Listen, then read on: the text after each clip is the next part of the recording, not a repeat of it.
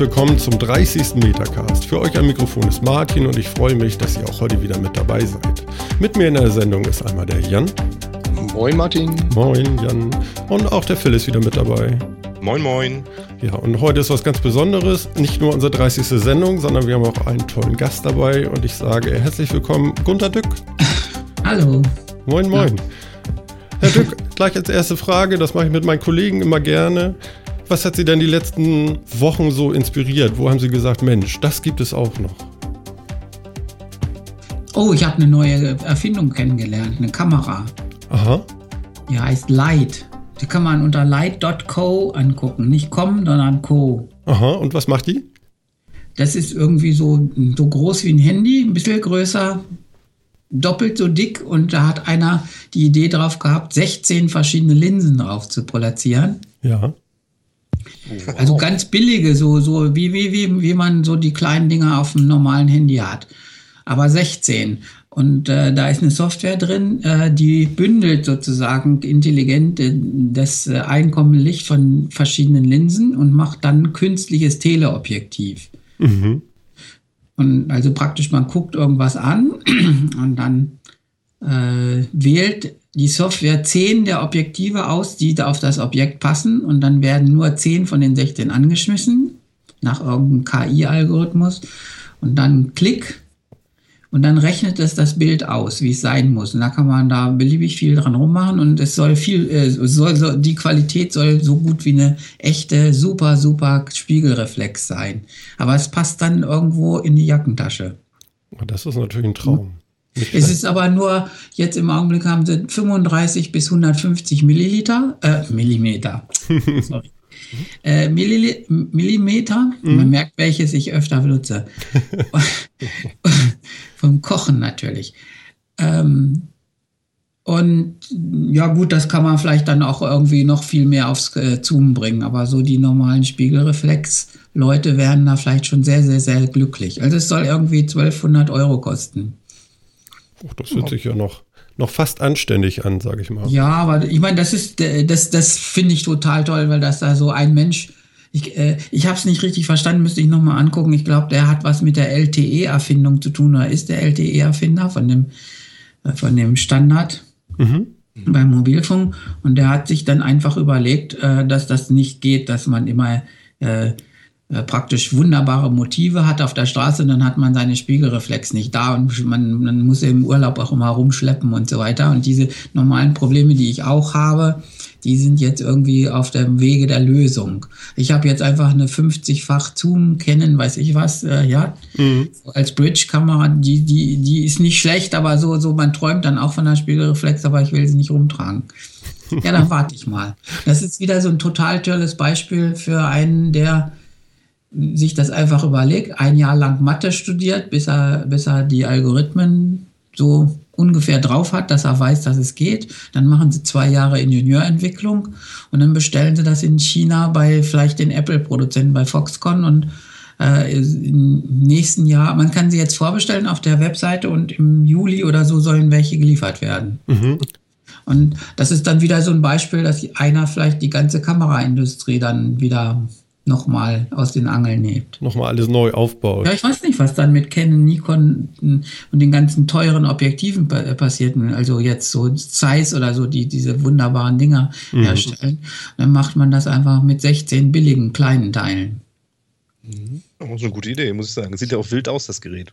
Ja, haben wir schon gefunden? Ja, ich, ich sehe es gerade vor mir, ja. Was, echt, ja, echt stark schwarz, ja. Ich meine, mhm. im Grunde, da, da, ich, ich habe das Video gesehen, da, da, da ist noch relativ viel äh, Hardware dahinter, wo, wo die, die, die Lichter, das Licht abgelenkt wird mit verschiedenen Spiegeln. Das kann man wahrscheinlich nicht so ganz schnell auf ein Handy bringen. Also ideal wäre es, wenn ich es gleich im Handy hätte. Dann wäre da ein, statt ein Bullauge auf der anderen Seite dann wahrscheinlich dann 40 oder so in der Endausgabe. Und dann hat man das da drin. Mhm, interessant das wird es ja auch. eine ganz neue Industrie. Also das hat mich so ein bisschen elektrisiert. Ich, ich suche ja auch immer für meine Vorträge gute Beispiele. Und das finde ich toll. Das wäre auch mal interessant, ob Sie damit das Lichtfeld-Thema da auch gleich abfassen, dass man einen verschiebbaren Fokuspunkt haben. Hat er jetzt leider hier nicht erwähnt auf der Seite.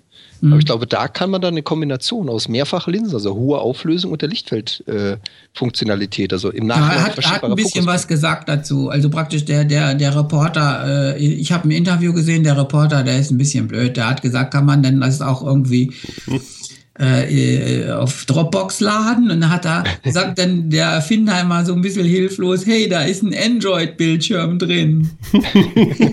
ja, das meine das mein ich ja nicht, das ist ein Android. Ich meine, kann man das auf dem Dropbox? Und dann sagt er, ja, aber du kannst alles machen und so, und dann geht das immer so los. Es ist doch Android, verstehst du nicht? Also. Herr Dück, wie ist denn das Leben jetzt so nach IBM und mit viel Reisen, mit viel Vorträgen und so? Ja, die Vorträge haben ein bisschen zugenommen. Mhm. Ich hatte so letzten Dienst, ja, so 50 Vorträge bei Kunden irgendwo im Jahr. Das sind jetzt ein paar mehr. Ja, jetzt im Augenblick muss ich fast ein bisschen Hilfe schreien, dass es nicht zu viele werden. Ah ja, okay. Muss ich mir irgendwas wie Preiserhöhung überlegen oder irgendeine Abwehrmaßnahme. Aber sowas ich, meine, ich, ich, ich, hatte gar nicht so vor, so viel rumzufahren. Ich, ich, also, also von, vom Herzen her schreibe ich dann auch lieber auch gerne mal an Büchern. Und äh, die Zeit für die Bücher musste ich mir die ganze Zeit seit 1999 immer irgendwo freischaufeln oder eben am Abend machen, in der Nacht schreiben. Und äh, das ist heute nicht viel anders geworden. Also okay. Also ich, mein neues Buch äh, gebe ich jetzt ganz bestimmt erst im nächsten September ab und habe mir da so anderthalb Jahre Zeit genommen. Die Verlage wollen immer gleich, gleich, gleich, weil ich ja jetzt einen Bestseller im Markt habe. Aber ich habe gesagt, nee, das tue ich mir jetzt einfach nicht mehr an. Ja. Ich werde ja irgendwann ja mal echt 65 und kriege dann auch eine Staatsrente. Und irgendwie so habe ich mein Leben nicht gedacht, dass ich mich jetzt halt tot arbeite noch. Ja, ist wahrscheinlich ganz schön viel. Also wenn man so auf YouTube auch schaut, äh, es gibt ja wirklich ohne Ende Gunter Dück zu gucken. Ja, so 100 Stunden können es sein. Ja. Die haben meistens noch nicht mal gefragt. Also es gibt so ordentliche Unternehmen, die lassen, die lassen sich das vorher unterschreiben und andere laden es einfach rauf. Und ja, ich habe mich dran gewöhnt. Ab und zu habe ich bestimmt mal was politisch Inkorrektes gesagt. Ja, aber das äh, passiert halt mal, ne? Ja, meine Frau guckt das wenigstens nicht. da habe ich manchmal irgendwas gesagt, weil, weil, sie eine spezielle Meinung zu Büchern hat und ja Diplombibliothekarin ist. Und, ja. und äh, so, wir hatten natürlich immer früher Auseinandersetzungen mit Amazon und so weiter. Ah ja, ja. Okay. Ja, Herr Dück, äh, Volkswagen ist in aller Munde. Sie haben in Ihrem Daily Dück, das ist denn der 250. Genau. Auch darüber geschrieben. Wollen Sie etwas dazu erzählen? Ja, gut, ich, ich, ich dachte immer so, oder jetzt der, das gängige Vorteil ist, dass äh, äh, in so technischen Companies äh, die Welt mehr in, in Nerds und BWLer zerfällt. Also da gibt es Leute, die gucken immer auf die Methoden, auf dass überall ein Haken dran ist und dann die anderen gucken mehr auf die Inhalte, also was man wirklich äh, bauen will. Und äh, die haben sowas wie Meisterehre oder Stolz oder sowas. Und da habe ich lange immer Vorträge drüber gehalten. Und dass, dass jetzt auch die Ingenieure damit anfangen, finde ich ein bisschen bestürzend. Wird da nicht vielleicht auch nur was abgeschoben auf die Ingenieure, dass man das vielleicht gar nicht. Äh ja, gut, das, das äh, im, im Grunde. Im Grunde, ich könnte jetzt was dazu sagen, so, mache ich jetzt auch, aber, aber das ist natürlich völlig hypothetisch und das kommt vielleicht auch raus oder vielleicht auch nicht. Aber normalerweise ist es ja so, wenn ich einen Dieselmotor auflege und will da einen Clean Diesel in den USA anfangen, und dann ist das ein sehr teures Projekt und das geht über drei, vier Jahre. Und dann merkt man ja, dass nach äh, ein, zwei Jahren das irgendwie nicht so richtig funktioniert. Also das, äh, das muss man mindestens ganz oben merken, weil das ja Milliarden kostet. Ja, also, da? Äh, das, mhm. ist, das ist natürlich eine schwierige Geschichte. Und ich kann mir nicht vorstellen, dass das nicht bekannt ist. Also ich meine, die sagen immer, es geht um die Software. Weiß jemand, ob die Software da unten drin ist oder nicht? Aber man weiß doch in einem drei, vier Jahre alten, lang währenden Projekt, ob das in guten Tüchern ist oder nicht und ob man noch Geld dazu schießen muss oder nicht. Mhm. Und natürlich gibt es dann alle vier Wochen Review und äh, Sie können sich vorstellen, wenn, wenn wenn das Projekt, äh, wenn, wenn der, der Motor jetzt bald fertig sein soll und die haben das technisch noch nicht gebacken bekommen, dass es dann immer mehr Kritik gibt oder ja, dann müssen die, die armen Ingenieure bestimmt irgendwie von Kadi und sich verantworten, was das ist und so weiter. Natürlich gibt es dann Ärger. Und äh, deswegen müsste das bis ganz nach oben eigentlich klar sein. Es geht ja nicht, es ist ja nicht so, dass, dass man so ein Projekt hat und äh, äh das ist dann immer schlecht, schlecht, schlecht, schlecht, schlecht und plötzlich über Nacht jetzt ist es fertig. So erscheint das ja im Management ja nicht. Im Management erscheint es normalerweise so, dass man eine Krisensitzung nach der anderen hat, ob die das hinkriegen. Dann kann man sie natürlich anschreien und dann ist plötzlich das Problem weg. Aber das müsste man irgendwie doch merken, was das dann ist. Mhm. Das kann ich mir nicht vorstellen. Also die meisten Leute, die darüber debattieren in der Presse, haben irgendwie keine Vorstellung, wie, wie, wie Management oder Politik mit so Großprojekten umgeht. Also man bekommt ja von außen so ein bisschen den Eindruck, dass es vielleicht auch so ein bisschen dem BWL wieder geschuldet ist, dass man sagt, naja, wir möchten es dann auch äh, nicht nur äh, ja, äh, wenig Abgase produzieren, sondern wir möchten es dann auch noch günstig und äh, ja. Ja, dann, günstig, dann, das ist nicht so. Äh, Sie müssen, Sie müssen einfach auf die die ähm, Gewinnspannen da gucken. Also ich weiß nicht. Ich, also ich hab, bin, hab, bin jetzt nicht so total gut recherchiert drauf, aber so bei Kleinwagen machen sie zwei drei Prozent Gewinn. Das ist nicht viel. Also so auf dem Polo vielleicht oder auf dem kleinen Golf vielleicht 500 äh, oder 1000 Euro. Mhm. Und wenn man jetzt natürlich was reinbaut, was jetzt nachgerüstet werden muss, dann ist der Gewinn weg. Ja, und dann, dann, dann gibt es halt eine gewisse Vorgabe, dass man mindestens so viel Gewinn schon haben müsste. Das ist nicht unbedingt unvernünftig. Ja. Ja, nur, nur, nur, äh, wenn man da jetzt drei Jahre dran entwickelt oder so, ich, so, so habe ich das gefühlt gelesen, äh, dann wird natürlich immer mehr offenbar, dass man es nicht so leicht hinkriegt. Und dann gehen natürlich irgendwie immer mehr Leute zum mittleren Management oder zum so sowas wie Bereichsleiter und sagen, wir kriegen das nicht so einfach gebacken. Und das müssten die mindestens wissen. Ich meine, ich kann doch, es ist völlig unvorstellbar, dass äh, so ein höheres Management keine Ahnung hat, ob ein Pro Projekt aus dem Ruder läuft oder nicht, weil das ja ein relativ große Geschichte ist. Ja, interessant ist ja auch so ein bisschen irgendwie auf so eine Kurzschlussreaktion hin, dass man sagt, jetzt haben wir schon so viel Zeit reingesteckt und irgendwie schaffen wir es doch nicht, jetzt müssen wir irgendwie Ergebnisse anders produzieren. Ja, das kann ja sein. Ich meine, ich, eine vielleicht lässliche Sünde wäre, wenn jemand sagt, komm, dann regeln wir das schnell mit Software und bauen schnell weiter. Also praktisch, das kann doch vorkommen. Ich meine, wir sehen ja, dass viele Pro äh, Projekte in IT mit Bugs ausgeliefert werden. Das die User schimpfen ja in meinem immer zu, dass sie eigentlich nur Beta-Versionen bekommen oder als Kunden, äh, dass Kunden als Tester missbraucht werden und so weiter. Dass die Produkte schludrig ausgeliefert werden, kommt ja öfter vor, auch in anderen Branchen. Aber man, man baut es doch dann fertig und man macht auch ein Patch. Mhm. Das, das meinte ich in meinem Artikel, äh, dass es ein bisschen erschrocken ist, dass man sechs Jahre lang diese Schummelsoftware dann ausliefert. Im Grunde könnte ich ja sagen, okay, äh, für ein paar Monate machen wir das mal rein und dann forschen wir das äh, schnell zu Ende und kriegen es dann gebacken.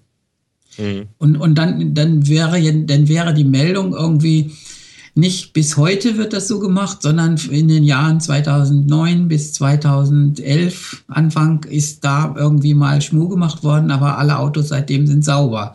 Ich meine, dann hätte man noch gesagt, ja gut, ja, ja, das könnte man ist noch vertreten. Auch Betrug, ja. Ist auch Betrug, aber da kann man auch ein bisschen verstehen, dass Leute vielleicht unter Druck da äh, irgendwie Mist gemacht haben. Aber, aber dass das bis heute anhält, finde ich irgendwie ziemlich stark. Also ich meine, das sind immerhin sechs Jahre. Da kann man ja zweimal einen neuen Motor entwickeln. Das hat so ein bisschen Systematik. Es ist der Weg des geringsten Widerstands. Es geht, also behält man es bei. Irgendwie. Weiß ich nicht. Ich meine, das muss einem ja klar sein, dass das irgendwie äh,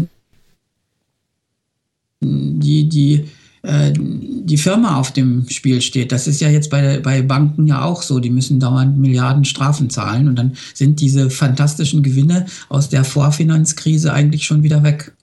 Mhm. Also das hat sich gar nicht so richtig gelohnt, wenn man mal nachrechnet. Ja, für die Banken nicht, aber vielleicht dann eben für den Manager, der zu der Zeit die, die großen ja, Extra-Boni gekriegt hat. Ja, klar. Mhm. Ja, also die Boni sind, die Boni, ich meine, ich war ja leitender Angestellter, die Boni sind jetzt nicht so exorbitant groß. Das ist nur für die ganz oben. Also so, so Vorstand vielleicht noch eine Ebene drunter und danach ist das nicht mehr so schlimm. Ja. Also es ist jetzt nicht so, dass da 1000 oder 10.000 Manager von, von 600.000 VW-Leuten ganz viele Boni bekommen. Das natürlich, äh, man, man kennt halt nur die, die, die Gehälter von denen da ganz oben. Ja, ja, das stimmt. Das ja, wirklich reich bin ich jetzt auch nicht geworden, obwohl ich CTO bin. Ja, also da gibt es ein paar Aktienoptionen und zwei, drei Monatsgehälter extra, wenn man richtig gut war. Aber es ist nicht, nicht irgendwie so, dass man da Millionen scheffelt. Und es hat auch, es ist auch nicht so für normale leitende Angestellte, dass man total reich wird, wenn man jetzt irgendwie seine Ziele überschießt. Dann kriegt man halt ein Monatsgehalt extra. Aber es ist nichts irgendwie, wo man sein Leben riskieren wollte. Oder die Firma, wie Sie schon gesagt ja, haben. Genau. Ich glaube, es ist ja die Frage, auf welcher, auf welcher Ebene das auch entschieden wurde, dass man solche Software jetzt einsetzt. Also es ist ja. Ja gut, das, das muss rauskommen, da kann ich, kann ich nichts dazu sagen. Das, das mhm. muss halt äh, rauskommen. Das weiß man nicht, ob das rauskommt, weil ähm, wenn Leute das gut machen, haben sich ja alles nur mündlich gesagt. Mhm. In der Regel, in der Regel äh, ist es oft so, dass solche Dinge einfach nur auf dem, sogar auf dem Flur gesprochen werden. Also es ist, es ist irgendwie erstaunlich, wie wenig irgendwie nach außen dringt. Was ich da auch faszinierend finde, ich meine, Sie hatten es ja auch gesagt, sechs Jahre lang waren die im Einsatz. Warum hat das keiner gemerkt? Also, dass sowas mal in einer Generation Motoren durchrutscht, okay. In zwei Generationen sehe ich ein, aber sechs Jahre lang? Das finde ich auch interessant, dass das jetzt auf einmal rauskommt. Du meinst es von außen? Mhm. Ja, oder halt von den Messstationen aus, dass man das überhaupt erst bemerkt hat. Ja, die Messstationen, die, die machen das halt immer nur wahrscheinlich auf den Teststationen. Aber es hat doch jetzt laut Zeitung immer ähm, Meldungen gegeben, dass irgendwer sagte, auch von der EU und von, von irgendwelchen amerikanischen Behörden, dass die Messwerte doch deutlich abweichen. Ja, also ja, ich erinnere in, mich in der noch. Praxis. Und ich mhm. meine, äh, das ist jetzt doch ein Kinderspiel. Ich, ich beauftrage einfach irgendein Beratungsunternehmen, fahre jetzt mal mit irgendwelchen Autos, die wir im Verdacht haben, mal ein paar Kilometer rum und misst das. Klar. Aber so, dass es, dass ich meine, es, es ja nicht, gedauert hat, ist schon es interessant. Ist ja nicht, äh, es ist ja nicht so, dass die, die äh, Abgaswerte 10% äh, geschummelt sind. Das sind wir ja beim Tacho gewöhnt. Also wenn da irgendwie steht, die Höchstgeschwindigkeit ist 180, dann ist gut, wenn er 170 fährt. Hm. Da sind wir gewöhnt und nicken dazu. Das ist ja kein Problem. Äh, aber wenn, wenn jetzt vom 30-fachen die Rede ist, dann ist es doch relativ leicht zu messen. Dann fährt man doch irgendwo mal über die Landstraße und guckt. Und warum dann kein Theater gemacht wird? Ich, hab, ich weiß nicht, für, für, es ist völlig mysteriös. Ich mhm. sage nur, dass, dass äh, wenn solche Dinge rauskommen, die oft ganz vielen Leuten bekannt sind, aber äh, niemand tut was. Ja, also ich erinnere mich noch an frühere Zeiten. Ich habe so einen alten Golf gefahren mit so einem Vergasermotor und dann bin ich in die Werkstatt gegangen, da wurde TÜV und ASU gemacht. Und bei der Abgasuntersuchung, da wurde erstmal der Vergaser eingestellt, damit er dann mhm. durch die ASU geht. Und danach wurde der Wagen dann wieder so eingestellt, dass ich auch wieder fahren konnte. Mhm. Und vielleicht ist es hier jetzt eben nur noch durch Software geregelt. Aber dann natürlich auch noch vom Hersteller ist natürlich sehr bedenklich. Ja gut, ich, das ist ja die Software kann ich aufschreiben, weil ohne, ohne Programmierkenntnisse. Ja. nein, ich meine, es ist ja einfach nur, wenn die Räder nicht fahren. Also man, man drückt aufs Gas, ohne dass die Räder sich bewegen. Ja. Ja. Einfach zu erkennen. Das ist eine reine If-Then-Frage. Ja. Zur ja, Not übers GPS noch, wenn das nicht geht. ja. Also, ich meine, da, da wird immer so rein Geheimnis mit einer Software. Das ist ja relativ einfach. Ja. festzustellen, ob das in einem anderen Zustand ist oder nicht. Ja. Ähm, ein Gedanke von mir ist jetzt, äh, ja, wie, wie, kommt Volkswagen jetzt äh, wieder raus da? Ich meine, was man so ein bisschen merkt, ist jetzt, dass doch viele sagen, Mensch, das ist doch Volkswagen und irgendwie, wir wollen die jetzt auch nicht komplett tot machen. Also sie haben schon Fürsprecher, auch aus dem normalen Volk, sage ich jetzt mal, was ja auch äh, erstaunlich ist. Meistens wird ja dann draufgehauen, bis keiner mehr lebt. Und äh, aber es wird wohl sehr teuer werden für Volkswagen. Das zeichnet sich ja jetzt auch so ein bisschen ab. Wäre das jetzt nicht eigentlich die Situation, wo Volkswagen sagen sollte, wir bringen jetzt mal die Elektromobilität auf die Straße und machen mal was Vernünftiges? Ja gut, das ist jetzt ein bisschen viel verlangt, oder? Ich meine, jetzt muss man erstmal das alles fixen. Ich meine, äh, ich habe jetzt gelesen, also dass, dass äh, irgendwie viele US-Staaten Steuererleichterungen gegeben haben Mhm. Ja, dann gibt's ab, dann, dann natürlich sind die sind Steuererleichterungen in Deutschland auch für Clean Diesel natürlich. Dann gibt es, äh, gab es bei Abwrackprämien gewisse Zusatzpreise und so weiter, ja. Mhm. Dass man umweltschonende Autos äh, eintauscht, also dass man die alten äh, Bleikarossen da abschafft und, und clean äh, Autos kauft und so weiter. Und das gibt natürlich ziemlich viele Forderungen von allen möglichen Seiten. Man kann auch im Grunde, könnte so eine amerikanische äh, Umweltschutzbehörde klagen, dass die ganze Luft jetzt ver äh, extrem verpestet ist. Die sind ja jetzt sechs Jahre da äh, mit 30-fachen Abgasweiten rumgefahren. Mhm. Könnte ich mir vorstellen, dass man da auch als Umweltschützer sehr böse ist.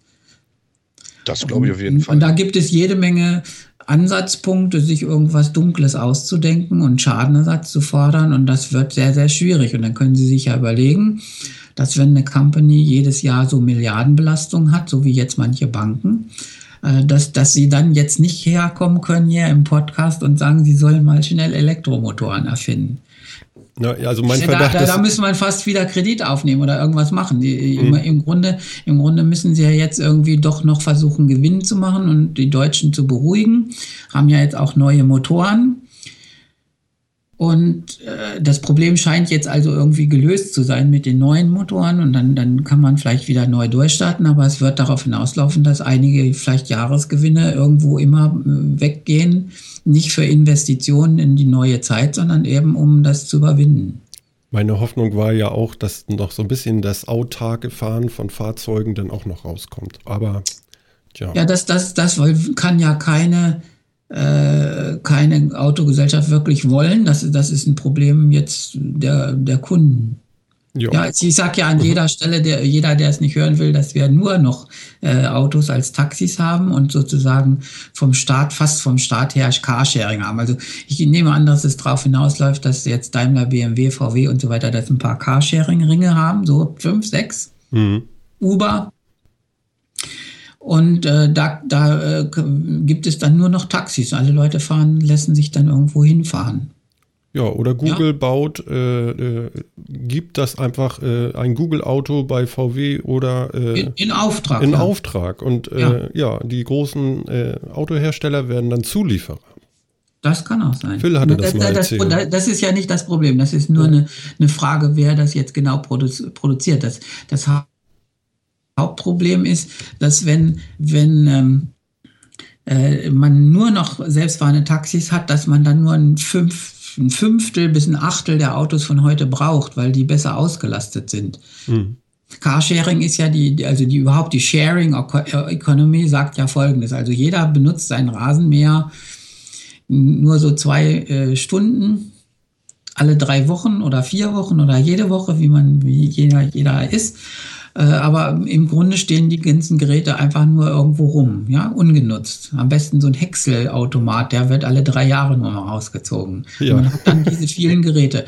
Und wenn man diese Geräte untereinander tauscht, also im, im Sinne einer, Car, in einer Sinne einer Sharing Economy, äh, äh, dann kann man sie einer besseren Nutzung zuführen. Und äh, bei Autos wird wahrscheinlich sowas, die Nutzung, würde ich tippen, so auf fünf bis acht Mal höher werden. Also im Augenblick fahren die Autos mit fünf Prozent Auslastung. Also fünf Prozent der Tageszeit fahre ich normalerweise mit dem Auto. Über alle gerechnet. Mhm. Also das kann man leicht ausrechnen. Einfach vor den Taschenrechner setzen. Ich fahre 20.000 Kilometer im, im, Jahr. Das mit 80 Stundenkilometer. Dann rechne ich aus, wie lange ich dafür brauche und teile das, ja. Also wie viele Tage das sind durch 365. Dann kommt irgendwie fünf Prozent raus. Und äh, wenn, ich, wenn ich alle Autos als selbstfahrende Sharing Cars nehme, äh, dann, dann würde wahrscheinlich die Auslastung hochdrückbar sein auf vielleicht 30, 35, 40 Prozent. Also nicht viel mehr, weil, weil, weil ich ja zu Arbeitsbeginn und zu Arbeitsende viel, viel äh, äh Ausnahmeautos brauche, also eine hohe Anzahl. Da habe ich ja sonst einen Stau. Aber, aber ich kann ganz locker die, die Auslastung bestimmt auf, auf sechsmal höher bringen. Und das würde bedeuten, dass ich halt nur ein Sechstel der Autos von heute brauche. Und dann sind, das heißt, ich habe ganz schwere Zeiten für Automobilhersteller und äh, es gibt eine Goldgrube für Leute, die Systeme herstellen, wie, wie der äh, Verkehr zu regeln ist. Also dass man überall lokale Sensoren dran hat, die dann irgendwie Staus anzeigen, Probleme anzeigen und äh, den, den selbstfahrenden Autos Informationen geben. Mhm. Alles real-time über Verkehrsschilder. Und äh, da müsste man im Grunde vom Autohersteller umschwenken auf sowas wie Systemhersteller. Ja, das machen sie ja jetzt schon. Also diese, diese, diese großen ähm, Sharing-Geschichten sind ja auch alle irgendwie von Autoherstellern zumindest unterstützt. Teilweise gehören sie denen ja auch. Also ja, das ja, scheint, so, scheint so, das ja erkannt zu haben. Ja, ja klar, sie da, da können sie natürlich ziemlich viele Autos loswerden. Also praktisch, ähm, da, da, da, das ist nicht so radikal gedacht. Also praktisch, wenn man nur Sharing-Autos hat, dann kann ich dann, dann kann ich ja fast die Produktion einstellen, weil ich dann nur noch ein Sechstel mhm. oder ein Achtel brauche. Jetzt, wenn ich nur Carsharing-Ringe habe, dann kann man natürlich so sich überlegen, äh, dass man äh, Autos, die jetzt äh, auf Halde stehen, die jetzt vielleicht da ein Jahr äh, eingewachsen stehen müssen, weil sie keine haben will, die kann ich dann natürlich sozusagen erstmal äh, sinnvoll einsetzen. Das, das heißt, ich habe durch diese Carsharing Ringe, die es jetzt gibt, eine gewisse eine Pufferwirkung und kann dann die Absätze besser kontrollieren. Wenn ich irgendwelche zu viel gebaut habe oder falsche Farbe, dann kann ich die da reingeben. Das, das hat in dieser kleinen Prozent, äh, in diesem kleinen Prozentanteil hat das durchaus einen Sinn, aber wie gesagt, hat nichts mit Carsharing zu tun, sondern mit, mit einer besseren Auslastung der Fabriken und man kann dann Fehler im, im Absatz irgendwo korrigieren. Mhm. Das ist so wie die atmende Reserve mit den Leiharbeitern. Gell? Okay. Das ist auch interessant. ja, nein, dass man da so eine Reserve hat und wenn man mehr Autos braucht, dann macht man, ihr setzt man, legt man halt nicht so viele auf die Straße in, bei Carsharing, verkauft sie und wenn man sie nicht verkauft, gibt man sie da rein zur anderen Verwendung. Da gibt es ja auch sehr viel sehr viel Durchsatz, dass man die, die Autos erstmal auch den Leihfirmen gibt, ja, also als Autoverleih. Die, die kriegen das dann zum normalen Rabatt von dem Händler. Das könnte so 35 Prozent sein. Weiß ich nicht so genau. Mhm. Und äh, dann, das heißt sowas wie Hertz oder, oder die, die, die, also die, die Vermietungsfirmen würden das dann 35 Prozent billiger kriegen, lassen das ein Jahr dann abnutzen von Leuten, äh, von Businessleuten und verkaufen es dann irgendwie so, dass, dass sie gerade noch so heil rauskommen mit ihren 35 Prozent. Und äh, das sind alles Dinge, wo man so eine atmende Reserve von Autos hat, wo man die da reingeben kann. Was ist denn jetzt zu erwarten von VW? Ähm, ja, Sie wollen jetzt zu viel von mir wissen. Ich meine. Ja, nee, nee, ich will gar nicht. ich weiß äh, es ja auch nicht. Nee, ich weiß es auch nicht, aber ähm, ist, ist, ist es jetzt so, dass äh, keine großen Innovationen zu erwarten sind, sondern jetzt nur erstmal geflickt wird oder äh, wird vielleicht doch noch was Großes kommen? Oder kann man das aus so einer Situation, ja, gut, die ein bisschen verzweifelt ja ist, gar nicht? Muss man nicht so diskutieren. Nee. Also ich meine, es ist jetzt schwierig für, für so einen neuen Vorstand gleichzeitig äh, diese Krise zu beenden, was im Grunde ein Fulltime-Job ist für, für, für ziemlich viele da oben. Mhm. Und dann nochmal so die, die Firma umkrempeln. Okay. Das liegt nicht nahe. Ich meine, VW hat ja so einen Plan. Ich, ich habe mal neun, das hieß früher mal Mach 18 oder so, dass man im Jahr 2018 besser als Toyota sein wollte. Mhm. Mhm. Und äh, dann gibt es, äh, glaube ich, dem Vernehmen nach einen neuen Plan irgendwie. Der heißt jetzt wieder anders. Also man hat ja dann immer so alle fünf Jahre eine, eine andere Vision, wo man in zehn Jahren stehen will. Und äh, dann ist es vielleicht besser, man mindestens mal so für die nächsten Monate oder ein Jahr, dass man erstmal diese alten Pläne äh, nicht anfasst, weil weil weil es einfach irre viel Arbeit ist. Also ich meine, das müssen Sie sich vorstellen, wenn Sie einfach schon schon ein bisschen Überstunden gefährdet sind und 50 Stunden die Woche arbeiten und dann haben Sie dauernd irgendwelche, äh, vielleicht werden Sie krank oder sowas und haben dann dauernd äh, damit zu tun und das, das können Sie nicht gleichzeitig alles hinkriegen. Das ja. wäre jetzt vermessen, jetzt für irgendwie andere Politiken von Ihnen zu erwarten. Klar. Na gut, lassen wir das mal mit Volkswagen. Was mich nochmal interessiert, ich habe auf Amazon geguckt und Ihren Namen eingegeben und es ist ja äh, ein Berg von Büchern, den Sie geschrieben haben bisher. Und mich interessiert ja. eigentlich nochmal, wie schreibt Gunter Dück ein Buch? Wie macht man das? Setzt man sich hin und legt einfach los? Was passiert nö, dann? Nö. ähm, nö, da kommt man, äh, irgendwann kommt die Idee, was man da eigentlich schreiben soll. Also ich, hab, ich bin eigentlich so durch Zufall durchs Bü ans Bücherschreiben gekommen. Ähm, ich wollte gerne früher mal Dichter werden, also das kann ich erzählen. Also mhm ich, ich war gar nicht gut in Deutsch. Ich habe immer so drei oder eine vier geschrieben. Mhm. Das lag zum Teil daran, dass ich mh, mm, zu jung war. Ich habe eine Klasse übersprungen, hatte ein Kurzschuljahr mit 17 Abitur gemacht und habe eigentlich nicht richtig verstanden, was ich da interpretieren sollte. Ja. Und äh, dann habe ich immer so eher Strafnoten bekommen bei, bei irgendwas, weil sie geschrieben haben, ähm, also das, was du da geschrieben hast, ist vollkommen in Ordnung. Es, es, es, liest sich gut, aber es ist nicht formal, es ist seltsam. Also praktisch, ich habe immer so ein Essay geschrieben, ganz schwungvoll.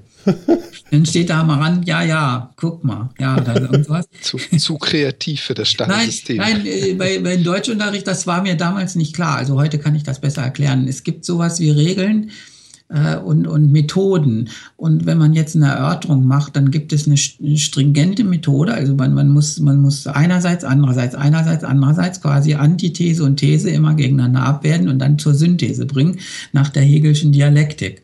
Das haben wir ja auch vorher theoretisch gelernt und das muss man jetzt üben. Also einerseits, andererseits, einerseits, andererseits und so weiter. Dann mhm. kommt raus das, was meine Lehrerin von mir erwartet. Gell? Mhm. Und das ist die Synthese. Und äh, ich habe das so äh, einfach so diese beiden Dinge quasi wie so ein, so ein Drama gegenübergestellt und haben äh, irgendwelche Leute schimpfen sich an und so weiter. Und dann äh, steht, stand einmal drunter, das ist ein wunderbarer Aufsatz, 2 plus, das war damals die beste Note, die es überhaupt gab. Und ich erinnere mich noch so, da stand ich ein bisschen unter Schock, denn äh, ähm, die, die 2 plus war durchgestrichen mit Rot und da stand ein ganzer Absatz noch drunter, hallo runter das liest sich so schön und ich habe spontan die Bestnote gegeben, aber äh, das, was du eigentlich lernen solltest, nämlich dieses einerseits, andererseits und so weiter und Gliederung und Stoffsammlung, hast du ja gar nicht gemacht. Es gibt von dir keine Stoffsammlung, keine Gliederung, du hast einfach losgeschrieben und es ist schön, aber, aber es ist keine Erörterung. Ja. Sondern irgendwas anderes. Und deswegen gibt's äh, gnadenweise eine 4 plus. Oha. ich habe das, hab das auch mal als Daily Dück geschrieben. Das gibt es irgendwo im Internet in einer kleinen Geschichte. Ja. da habe ich ziemlich viele Kommentare von Lehrern bekommen, haben, haben gesagt, ja, äh, jaulen Sie jetzt nicht doof rum hier. Dück. äh, Sie haben einfach das Thema verfehlt. Das Thema ist, Sie sollen eine Erörterung schreiben. Der Inhalt spielt überhaupt keine Rolle, sondern es geht um die Methode und um die Form. Und wenn Sie die nicht, äh, wenn Sie das nicht gemacht haben, gibt es natürlich eine 5 oder eine 6. Das hat auch, das, das stimmt auch, das ist in Ordnung. Ja, nur, nur, ich habe immer drunter gelitten, sozusagen in, in der Schule, dass man eigentlich äh, Regeln lernt und dann muss man so Übungsbeispiele da machen, wo man die Regeln anwendet.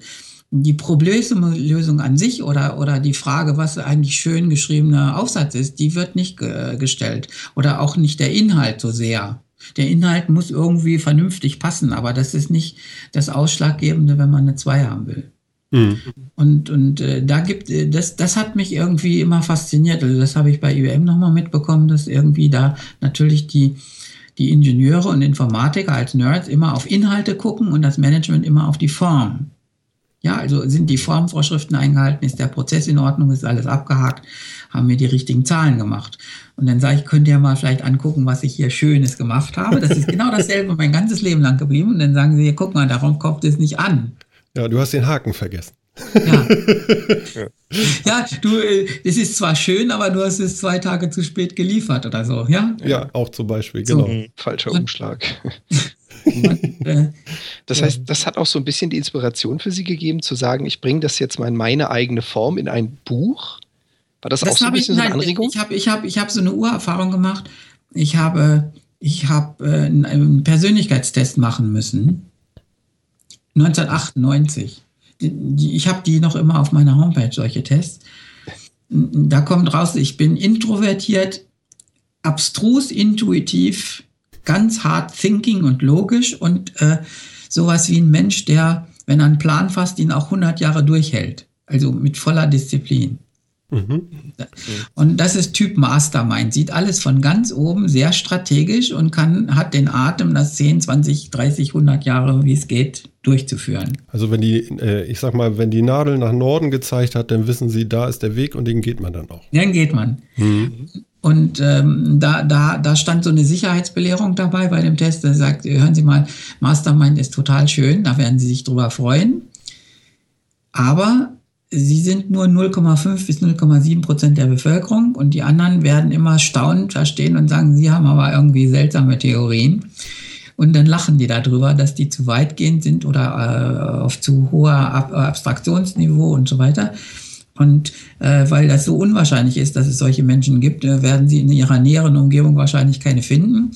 Und ähm, äh, dann stehen sie vor dem Problem, dass, dass die anderen Leute sie für einen Spinner halten und sie die anderen Leute für irgendwie äh, unbegreiflich blöd halten, dass sie das nicht sehen wollen. Also, also praktisch da auf meiner Seite bricht eine Ungeduld mit ihnen aus und auf der anderen Seite finden die, dass ich, dass ich sie nerve. Mhm.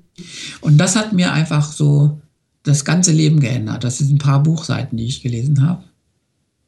Und da habe ich gesagt, das stimmt die ganze Zeit. Das ist genau das Problem. Oh. Da stand sogar drin, wenn ich mein Leben ordentlich führen sollte, sollte ich Matheprofessor werden. Das war ich schon.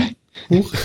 Treffer. Und dann haben gesagt, dann geh aber nicht aus der Uni raus, weil in der, äh, wenn, wenn man Matheprofessor ist, sind äh, viele da so ähnlich. Also dann sind die, dann bin ich nicht mehr in der Minderheit, so, so ganz kläglich. Hm. Und wenn ich normal irgendwo hingehe, sind die Leute sehr anders. Und ich habe mich im Grunde dann mit meinem Anderssein lange beschäftigt und dann unendlich viele Bücher gelesen damals so um 2000 rum.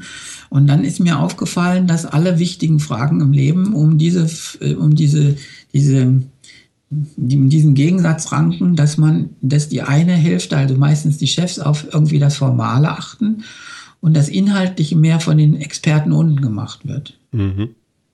Und dass sie sich dauernd zanken. Ja? Ja, das also, stimmt. Das, mhm. ist auch, das ist auch der Grund, warum so bei Brainstormings im Management nicht viel rauskommt, weil sie äh, sie, sie, sie denken nicht wirklich über Inhalte nach, sondern, sondern mehr um bessere Formen. Ja, also wenn man mhm. sagt, äh, kann ich, äh, wie können wir den Umsatz steigern, dann würde ein Ingenieur sagen, er hat eine gute Idee, wie er das Produkt nochmal aufpeppt, dass es viel schöner wird und teurer verkauft werden kann. Mhm. Ja, das wäre eine naheliegende Idee im Inhalt. Äh, in der Form wäre die naheliegende Idee, können wir vielleicht nicht nochmal alle Großkunden an, an, anrufen. Wir bieten ihnen 5% Rabatt, wenn sie das noch in diesem Quartal kaufen. Ja, ich glaube, die Kreativität, etwas, äh, etwas Besseres äh, aus dem Produkt zu machen äh, oder eine Änderung hervorzurufen, endet dann auch schnell an so einer Excel-Tabelle. Also ohne Excel-Tabelle kommen ja viele dann auch gar nicht klar.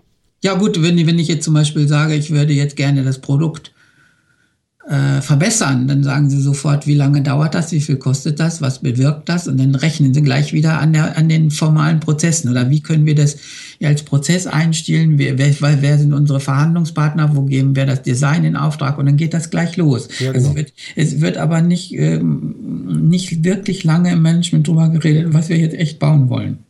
Und die Firmen, die, die einen Vogel abschießen, also sowas wie Apple oder so, die sind irgendwie viel inhaltlicher. Ja, also mhm.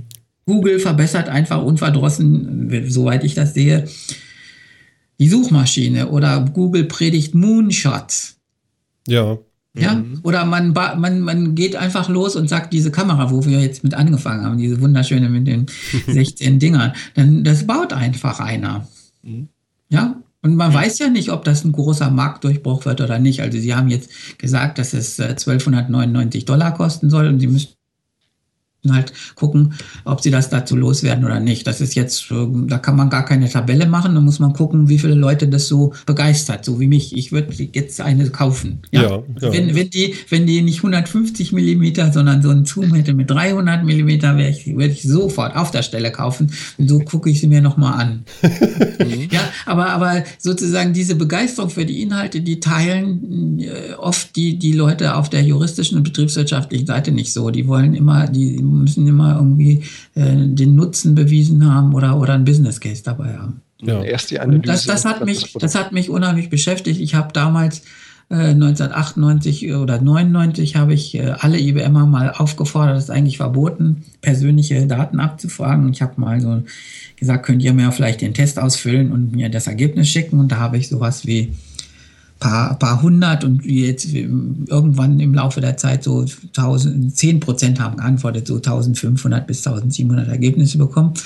Und da kommt äh, genau das raus, was äh, alle gesagt haben, nämlich, dass die, die Manager zu 80 Prozent sowas wie Linkshirn dominant sind und die inhaltlich Arbeitenden zu ungefähr zwei Drittel Rechtshirn dominant sind. Mhm. Also die rechtsherrendominanten Berufe, also wo, wo zwei Drittel rechtsherrendominant sind, das sind sowas wie Soziologen, Psychologen, Theologen, Mathematiker, Informatiker, Künstler, Schauspieler, Architekten, sowas. Ja, Journalisten ja. und so weiter. Das sind die, die an Inhalten interessiert sind. Und sowas wie äh, Offizier, Polizist, Deutschlehrer und so, die sind dann mehr äh, linksherrendominant, weil das Leute sind, die nach Regeln vorgehen und Hausordnung und so weiter. Und man kann da in den Statistiken jedes Vorteil normal wiederfinden. Und äh, das Hauptproblem war jetzt äh, praktisch, das ist das bei IBM gewesen, für mich persönlich.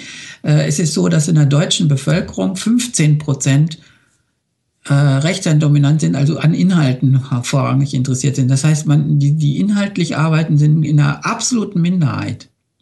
Liegt das dann auch äh, an der bei, Ausbildung, bei die die Leute genossen haben? Bitte? Liegt das, das vielleicht auch sein. mit an der Ausbildung? Ja, da, da, das hat mich so fasziniert, also dass, dass nur 15 Prozent inhaltlich sozusagen vom Gehirn gepolt sind, aber bei IBM zwei Drittel, weil, weil ja die Informatiker da alle sind. Ja. Mhm. Und da, äh, da tritt jetzt sozusagen der Widerspruch sehr stark auf, weil die, sozusagen die normalen Menschen in der Minderzahl sind und aber im Management. Also die normalen Menschen sind in einer kleinen Minderheit in, in so einer IT-Firma, aber sie herrschen. Ja. Ja. Mhm. Und äh, das heißt, eine Minderheit beherrscht inhaltliche Leute mit Methoden, die die eigentlich nicht wollen, also mit so Prozessen und Zeittabellen und so weiter. Mhm. Utilization messen. Und so. Ja, das erdrückt aber auch schnell alles. Und, ne? und, und deswegen gibt es jetzt so eine Gegenbewegung, das da konnte man damals schon sehen, dass die artgerechte Haltung, sagen wir, von, von inhaltlich arbeitenden Leuten ist irgendwie, dass sie ein bisschen weniger Stress machen lässt bei der Arbeit, weil, weil man also wichtige Geistesarbeit, also richtig komplexe wichtige Geistesarbeit eigentlich mehr in Ruhe machen muss und mit so einer entspannten Gehirn und vielleicht Kaffee dabei. Und man kann das nicht so gut in Meetings machen und, und miteinander oder so. Das, das, das geht nicht. Mhm. Und, und, und, da, da, da habe ich mir so, damals ist mir so irgendwie aufgefallen, dass es jetzt mal Zeit wäre, darüber nachzudenken. Da habe ich dann mal ein halbes Jahr darüber nachgedacht und war relativ erschrocken, dass sozusagen die ganze Welt offensichtlich falsch organisiert ist. Und zwar so, so absolut und grundsätzlich falsch. Mhm. Das hat mich ein bisschen erschreckt, weil ich dachte, ist das keinem aufgefallen? Also ich, ich, ja, ich habe gesagt, guck mal jetzt zu mir selber, ich, ich interessiere mich jetzt ein paar Wochen oder einige Monate für psychologische Sachen und irgendwie die Ausprägung von Menschen und Charaktertypen und so weiter. Und dann stell, äh, stellt man plötzlich fest, dass äh, so wie die Lage ist, man das viel besser entscheiden könnte oder machen könnte. Und äh, ja, und das hat mich, da habe ich immer zu rumstudiert und da kam der Springer Verlag irgendwo äh, also Ferdinand Springer. Mhm. Ich kriege immer so äh, Leserbriefe. Ich würde gern deine Bücher kaufen, aber Axel Springer mag ich nicht. Knapp daneben. Ferdinand. Deswegen sage ich schon immer Ferdinand. Ich habe schon Angst, dass ich gleich wieder ein, dass wieder ein am Maul hätte. Ja, ja, man könnte ja fast sagen, so viele Bilder sind ja nicht drin. Genau. äh, nein, das, das ist dann durch Zufall so gekommen. Äh, äh, historisch gesehen war es so Anfang 8, äh, so Mitte 98 wollte der Springer Verlag ein Sonderheft rausgeben für Business Intelligence und ich war gerade Chef davon mit Stefan Pappe zusammen, der heute IBM Fellow ist. Er war ganz jung damals noch. War so Junior-Chef und ich war, war, wir beide haben das zusammen gemacht. Und ähm, Ir irgendwie hat irgendwer gesagt, ich glaube von SAS gegenüber, SAS Heidelberg ist so ein, ja, äh, SAS-Institut hat hier die Europazentrale in Heidelberg gehabt, gegenüber am Neckar. Und die haben gemeint, Gunter Dück könnte einen schönen Artikel dazu schreiben. Und dann kam der Springer Verlag, Gunter Dück soll einen schönen Artikel schreiben.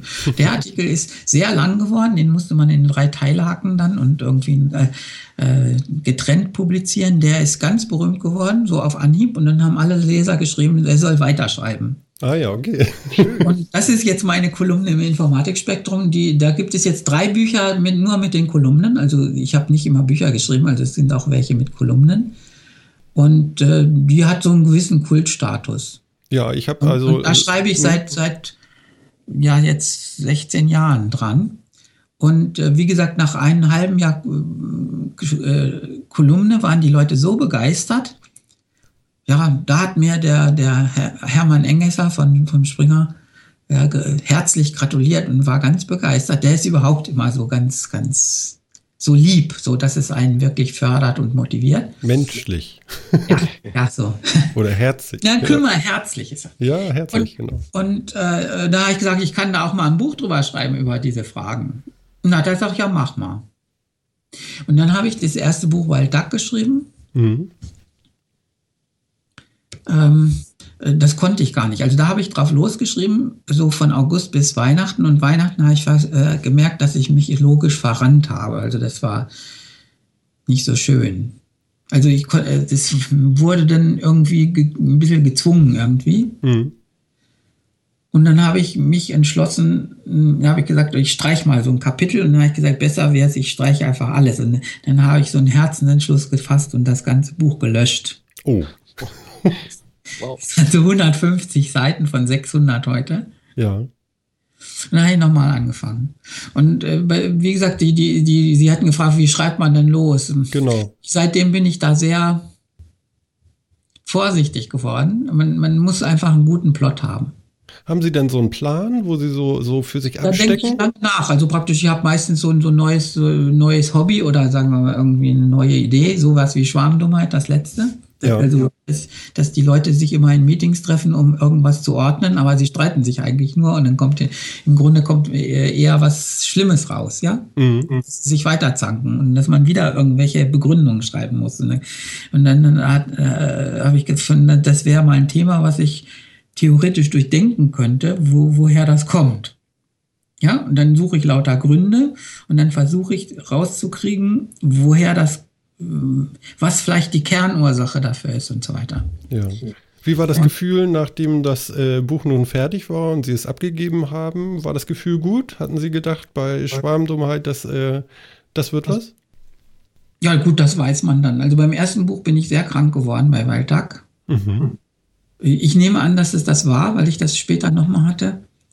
Ähm, wir waren dann im August, als es erschien, erscheinen sollte, im August 2000, 2000 glaube ich, waren wir in Urlaub in den USA und haben, äh, haben da unsere Tochter besichtigt. Oder die war so ein Jahr in Amerika bei Gasteltern. Ja. ja. Das war ein wunderschöner Urlaub und ich hatte nur Kopfschmerzen und ganz schlimme und die Glieder waren verzogen, so, so wie Hexenschuss, aber fast den ganzen Körper.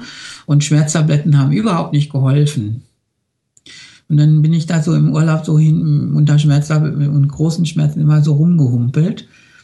Und es ist dann relativ schnell weggegangen, als es dann bei Amazon mit einem Verkaufsrang auftaucht und der war damals 8000 der erste meines Lebens. Und da habe ich gedacht, das ist jetzt nicht so schlecht. 8000 ist okay. Das ja, hilft beim und, und dann ist ja die Kolumne im Informatikspektrum dazu erschienen, dann war, war das sogar eine Woche so unter äh, bei 200 rum, also was irre gut ist. War wirklich nur, weil, weil ich mein erstes Buch geschrieben habe. Und dann ist dieses wieder weggegangen. Und dann, dann merkt man, dass es, dass es sehr, sehr belastet. Also das, das, wenn man so ein Buch neu in den Markt gibt. Das ist heute nicht mehr so. Heute weiß ich das irgendwie, wie das läuft. Also ich habe ein relativ gutes Gefühl, ob das gut ist oder nicht. Es ist mir auch nicht so wichtig. Ähm, also ich freue mich natürlich, wenn das ein Bestseller ist. Ja. Aber eigentlich möchte ich ein schönes Buch schreiben.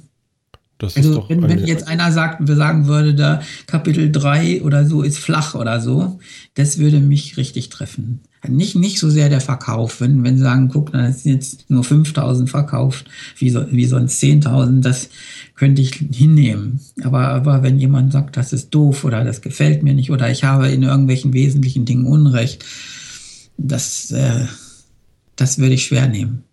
Also das Fachliche. Ja, und bei, bei, bei Duck war ich, wie gesagt, sehr, sehr entsetzt oder, oder über, dass, dass da keiner das sieht irgendwie. Und da habe ich das Buch äh, relativ satirisch geschrieben, was ich eigentlich ganz gut kann, von früher noch her, von der Schule. Mhm. Und äh, da, da habe ich zum Teil bis unkenntlich satirisch gemacht. Also manche Leute lesen das ganz falsch. Ich habe ja, ich habe so, so äh, satirisch gemeint, äh, dass die dass jeder, also die, die, die Grundlogik des Buches ist, das ist im Grunde jetzt heute noch immer noch mein Hauptthema, die Grundlogik ist, dass jeder Mensch weiß, dass der optimale Mitarbeiter, wenn man Gewinn aus ihm pressen will und nur Geld aus ihm rausholen will, dass er in einer optimalen Konfiguration so arbeiten muss, dass er Flow im Flow, selbstvergessen, zeitvergessen, fröhlich trillernd bei der Arbeit sitzt. Das, äh, das ist, glaube ich, unbestritten so. Ja, nicht, diese Fälle gibt es natürlich nicht so häufig. Also äh, nein, aber der, nein, so ich ganz besiegelte Menschen am Arbeitsplatz. Nein, äh, ich habe nur gesagt, wenn, hm? wenn ich wenn ich als Manager will, dass die Leute, dass ich viel Geld mit ihnen verdiene, dann müssen sie irgendwie in Flow-Zustand und dann einfach ganz wahnsinnig viel leisten. In, in komplexen Berufen ist das so. Also, dass sie dann wissenschaftliche Erfindungen haben, kreativ sind, das kriegt man im Flow. Da gibt es ganz viele Bücher drüber.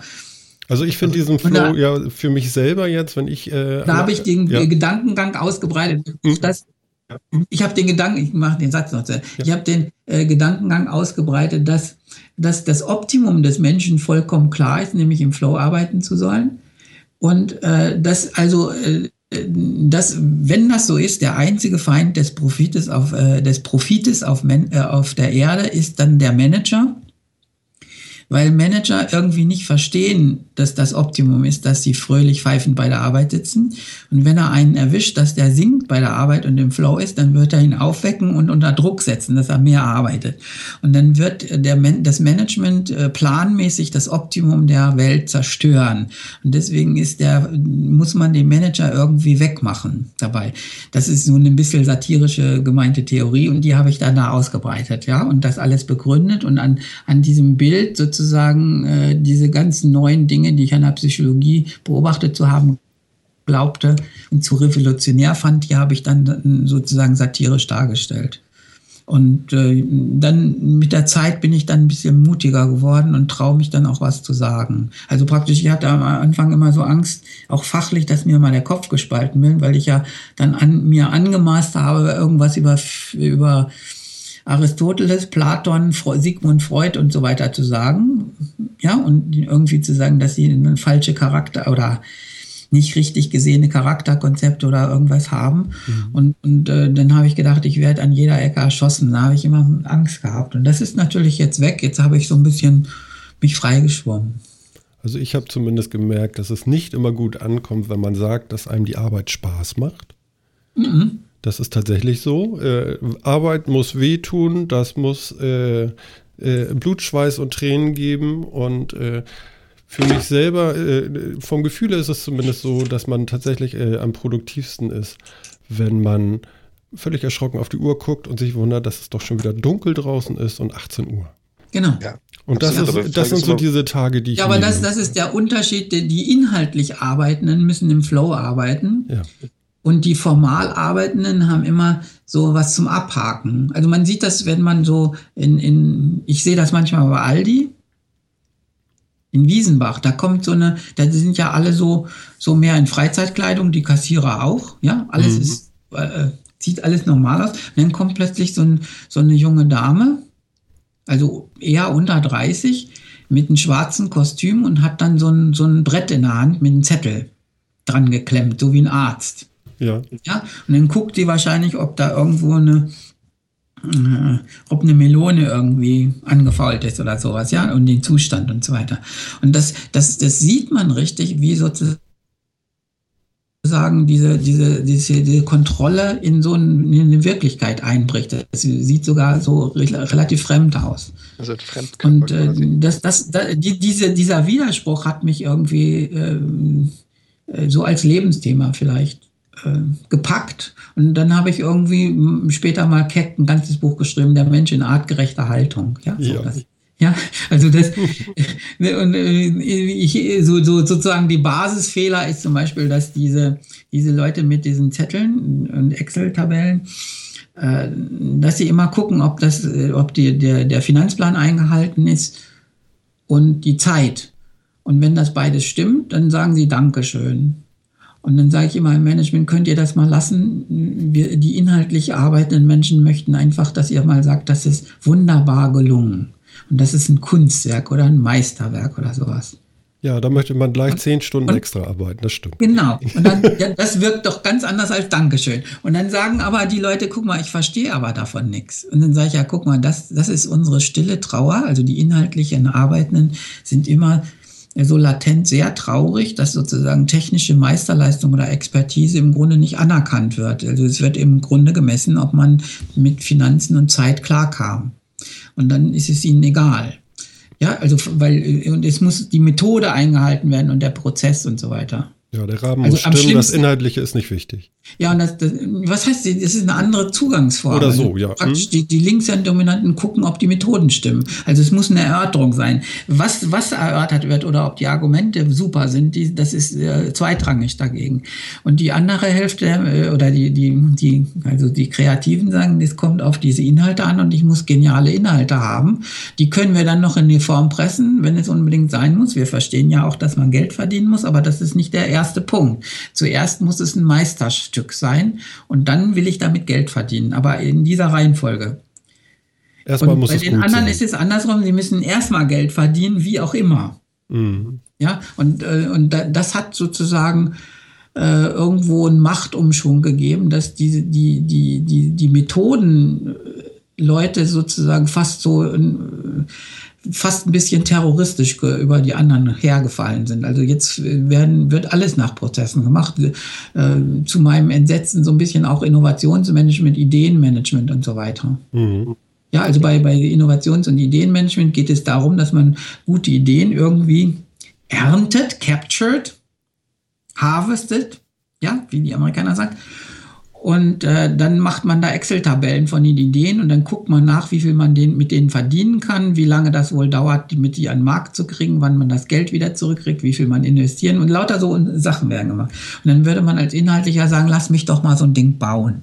Und dann gucken wir mal. So wie diese Kamera, die wir am Anfang erwähnt haben. Also ja. Light, Light, ja, Light.co können alle, die jetzt den Podcast hören, sollen sich einfach mal die Kamera angucken. Wir werden das verlinken. Wenn ich, wenn ich diese Kamera, wenn ich das gemacht hätte, dann wäre ich so faul und stolz, die zu zeigen, dass ich das gemacht habe. Und natürlich werde ich dann irgendwie schon Millionär, aber wie viele Millionen das jetzt genau sind, wäre mir dann nicht so wichtig. Eine reicht ja. Eine ist schon toll, ja. ja. Perspektive, wenn das Projekt äh, durch ist und das Produkt auf dem Markt ist, dann würde ich mich freuen, einfach nur weil es da ist und ich es geschafft habe. Ja, ja, genau. Ja, ja. Also, ja, das ist auch die Freude. Deswegen, äh, die Freude ist eigentlich, dass das Buch gelungen ist im Inhalt, nicht so sehr, dass es äh, Geld macht. Äh, die, die, die, die, diese Geldaspekte werden natürlich vom Verlag ein bisschen reingebracht. Also Sie haben ja gefragt, wie schreibt man ein Buch? Äh, ich habe dann eine wunderbare Idee, denke da ein paar Monate drüber nach oder Wochen und finde dann, dass es ein Vorschlag ist, dass man da ein Buch schreiben kann. Dann kann ich an Campus Verlag zur Lektorin sagen, pass mal, guck mal, ist das ein schönes Buch oder ist da, wäre das für euch was? Mhm. Und dann sagen sie in der Regel, äh, ja, als so, als grobe Idee vielleicht, aber sie möchten bitte da fünf Seiten dazu haben. Ah, ja, okay. Also so ausgearbeitet als, als Plot. Den schreibe ich dann auf, dann merke ich, dass ich das Buch noch nicht richtig durchdacht habe. Es ist eine total gute Übung, ne, irgendwas, was man so grob als Idee hat, dann mal als fünf Seiten aufzuschreiben. Das ist, ist nicht trivial. Das ist meistens so, wenn man eine Idee im Stillen hat und hm? sie dann jemandem erklärt. Meistens fällt man ja. dann über sich selber und denkt so, ach guck mal, da ja, hast du noch gar nicht ja, drüber genau. nachgedacht, jetzt muss ich, ich gehe noch mal weg. Ja, genau. Ne? Ja, und dann, äh, also, aber mündlich erklären und schriftlich ist noch was ganz anderes. Also das äh, Schriftliche ist wirklich noch mal eine Übung für sich. Das muss man dann machen. Und dann kommen natürlich so, das ist nicht dominant bei meinem Verlag, also ist nicht schlimm. Mhm aber doch schon die Frage, äh, was wird so ein Buchhandelsvertreter dazu sagen oder wie, wie ist der Titel schick genug und so weiter. Ja. Dann kommen mehr die formalen Fragen und dann, dann, sagen, dann sagen die halt, äh, um das Buchhandelsvertretern schmackhaft zu machen, sollte ich vielleicht über jedes Kapitel so zehn Zeilen schreiben, was da drin ist, dass man so ein, über den ganzen Flow des Buches einen guten Eindruck hat. Und dann sage ich natürlich wieder, guck mal, ich habe nur die Idee des Buches und ich weiß auch, dass ich eins hinkriege, aber das letzte Kapitel weiß ich noch nicht. ja, oder ich weiß nur die ersten drei. Ja. Ja, und äh, ich habe aber beliebige, bedingungslose Zuversicht, die anderen auch hinzukriegen. Und es hat eigentlich für mich vom Inhalt her keinen Sinn, das auszuixen, weil man das dann im Schreibprozess erst erfährt, durch das viele Nachdenken beim Schreiben. Mhm. Und dann schüttle ich mich und der Verlag möchte dann halt gerne das bis zu Ende haben. Und dann zanken wir uns ein bisschen und dann schreibe ich es irgendwann mal zu Ende. Und dann wird das Buch auch grob so, wie ich es abgegeben habe, nicht genauso. Also es ist schon vom Verlag her okay, wenn, wenn der Schluss ganz anders wird oder wenn sich das in eine andere Richtung geht. Äh, es geht einfach auch immer darum, sowas wie ein Business Case zu haben oder zu gucken, ob das ins Verlagprogramm passt oder so. Also ein hellroter Faden durch das Buch. Ah, ja, so. ich verstehe das auch schon. Hm? Ich winde mich und schüttle mich immer und mag das gar nicht gerne, diesen Prozess. Vielleicht ja? ist die Aufregung beim Schreiben dann noch weg, was da alles kommt. Nö, das, das, nehme ich nicht ernst. Ich schreibe dann das Buch schon so, wie es, sich gehört. Also so, da, ich, ich, halte mich jetzt nicht unbedingt an, das, äh, an die Sache, die ich abgegeben habe, aber so grob bleibt es ja so. Also ja. die Idee ist ja, bleibt ja ungefähr so. Und äh, das ist nur so, ich werde dann natürlich vom Verlag am Anfang durch diese Formalmühle gepresst. Also ist das Buch jetzt irgendwie, passt das zu, zu Campus, zum Verlag, zum Programm, wann genau, wann gebe ich es ab? Das muss ich irgendwie schon sagen, weil das natürlich in die Prospekte rein muss und in diese ganze Verkaufsmaschinerie. Und äh, für mich, für, für mich ist das doch heilsam. Also man schimpft dann immer über die Leute, die Methoden und sowas haben wollen und Prozesse und ganz genau wissen und die Kapitelnummerierung und so. Äh, aber es erzieht schon und man merkt, dass diese beiden Gehirnhälften oder diese beiden Seinsweisen des Menschen im Grunde fruchtbar zusammenarbeiten sollten, mit, mit viel Empathie zueinander. Ja, für Kreative ist so ein kleiner gesteckter Rahmen ja auch ganz gesund. Genau. Ja. Nein, nein, ist doch auch gut, wenn einer mal auf die Zeit und das Geld achtet. Es ist nur, es ist halt nur, dass diese beiden Seiten so, so auf ihren Standpunkt beharren und sagen, meins hat Priorität. Ja. Und das muss man irgendwo, das, äh, man kann das, glaube ich, so lösen, dass beides Priorität hat. Das sollte also das man Inhaltliche ja. und das Formale. Also wenn, wenn beide äh, wissen, dass die eigentlich, also mir geht es mehr um den Inhalt und meinem Chef mehr vielleicht um das Geld, dann wissen wir beide um unsere Interessen und dann versucht man doch eine Win-Win-Lösung zu machen und das beides hinzukriegen. Das geht auch. Ja. Herr Dück, eine Sache. Ähm, Sie waren ja nun lange bei der IBM und Cloud Computing ist Ihnen ja nun nicht fremd. Ähm, ja. Safe Harbor ist jetzt am 6. Oktober gefallen. Ähm, was denken Sie dazu? Konnten Sie sich ja, eine Meinung machen? Ja, das, das, das, ist so, dass die normale Bevölkerung für mein Gefühl ein bisschen zu sehr an, auch an Methoden und, und Sicherheiten klebt. Also praktisch, es, es ist im Grunde die inhaltlichen Leute, die Kreativen würden irgendwie mal was bauen. Und wenn dann Viren kommen oder Betrüger, dann macht man sie weg. Ja.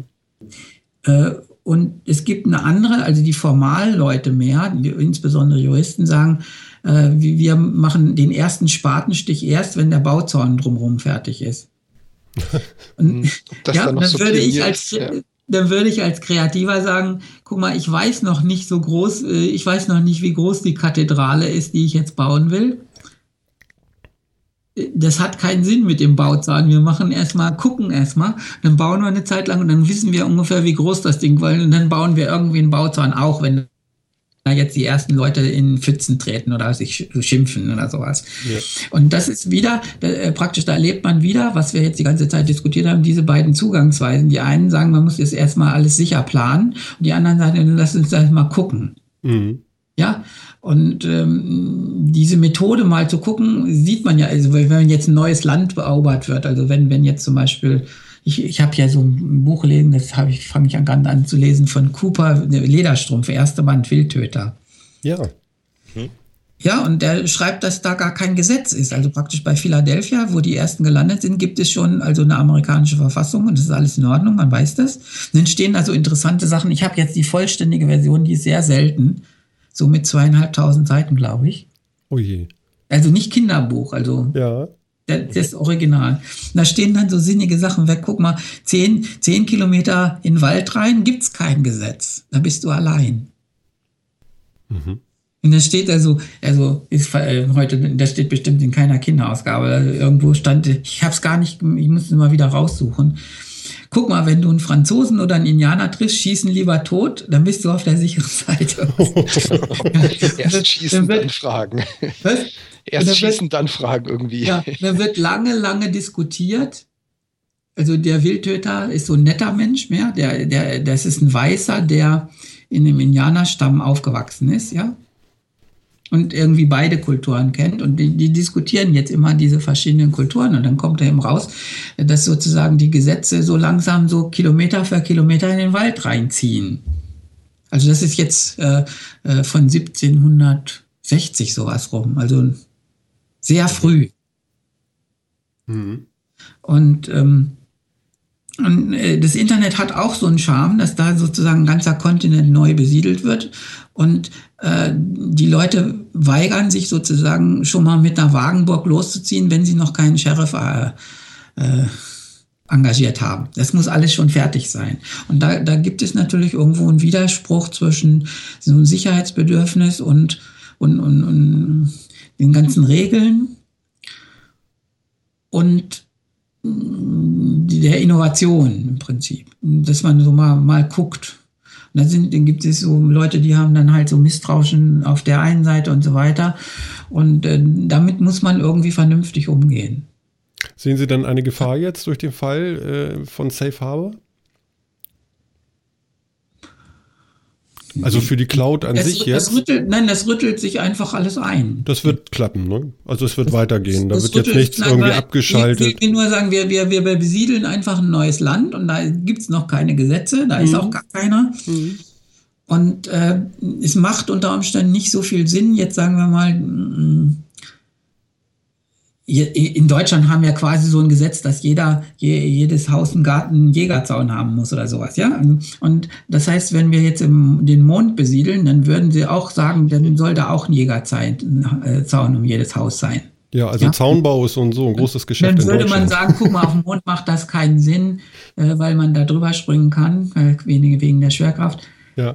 Und dann, dann sagen die Deutschen, okay, dann muss der Jägerzaun so groß sein, dass man mit, mit 60 nicht mehr einfach drüber hüpfen kann oder irgendwas. Und das macht das, äh, das stört mich so ein bisschen. Ich bin jetzt mehr auf der Innovatorenseite und sage, wir müssen das alles äh, praktisch regeln. Es ist im Grunde die Frage, was Priorität hat. Soll, soll ich erstmal was Vernünftiges bauen oder soll ich es vor, vorher ab alles regeln?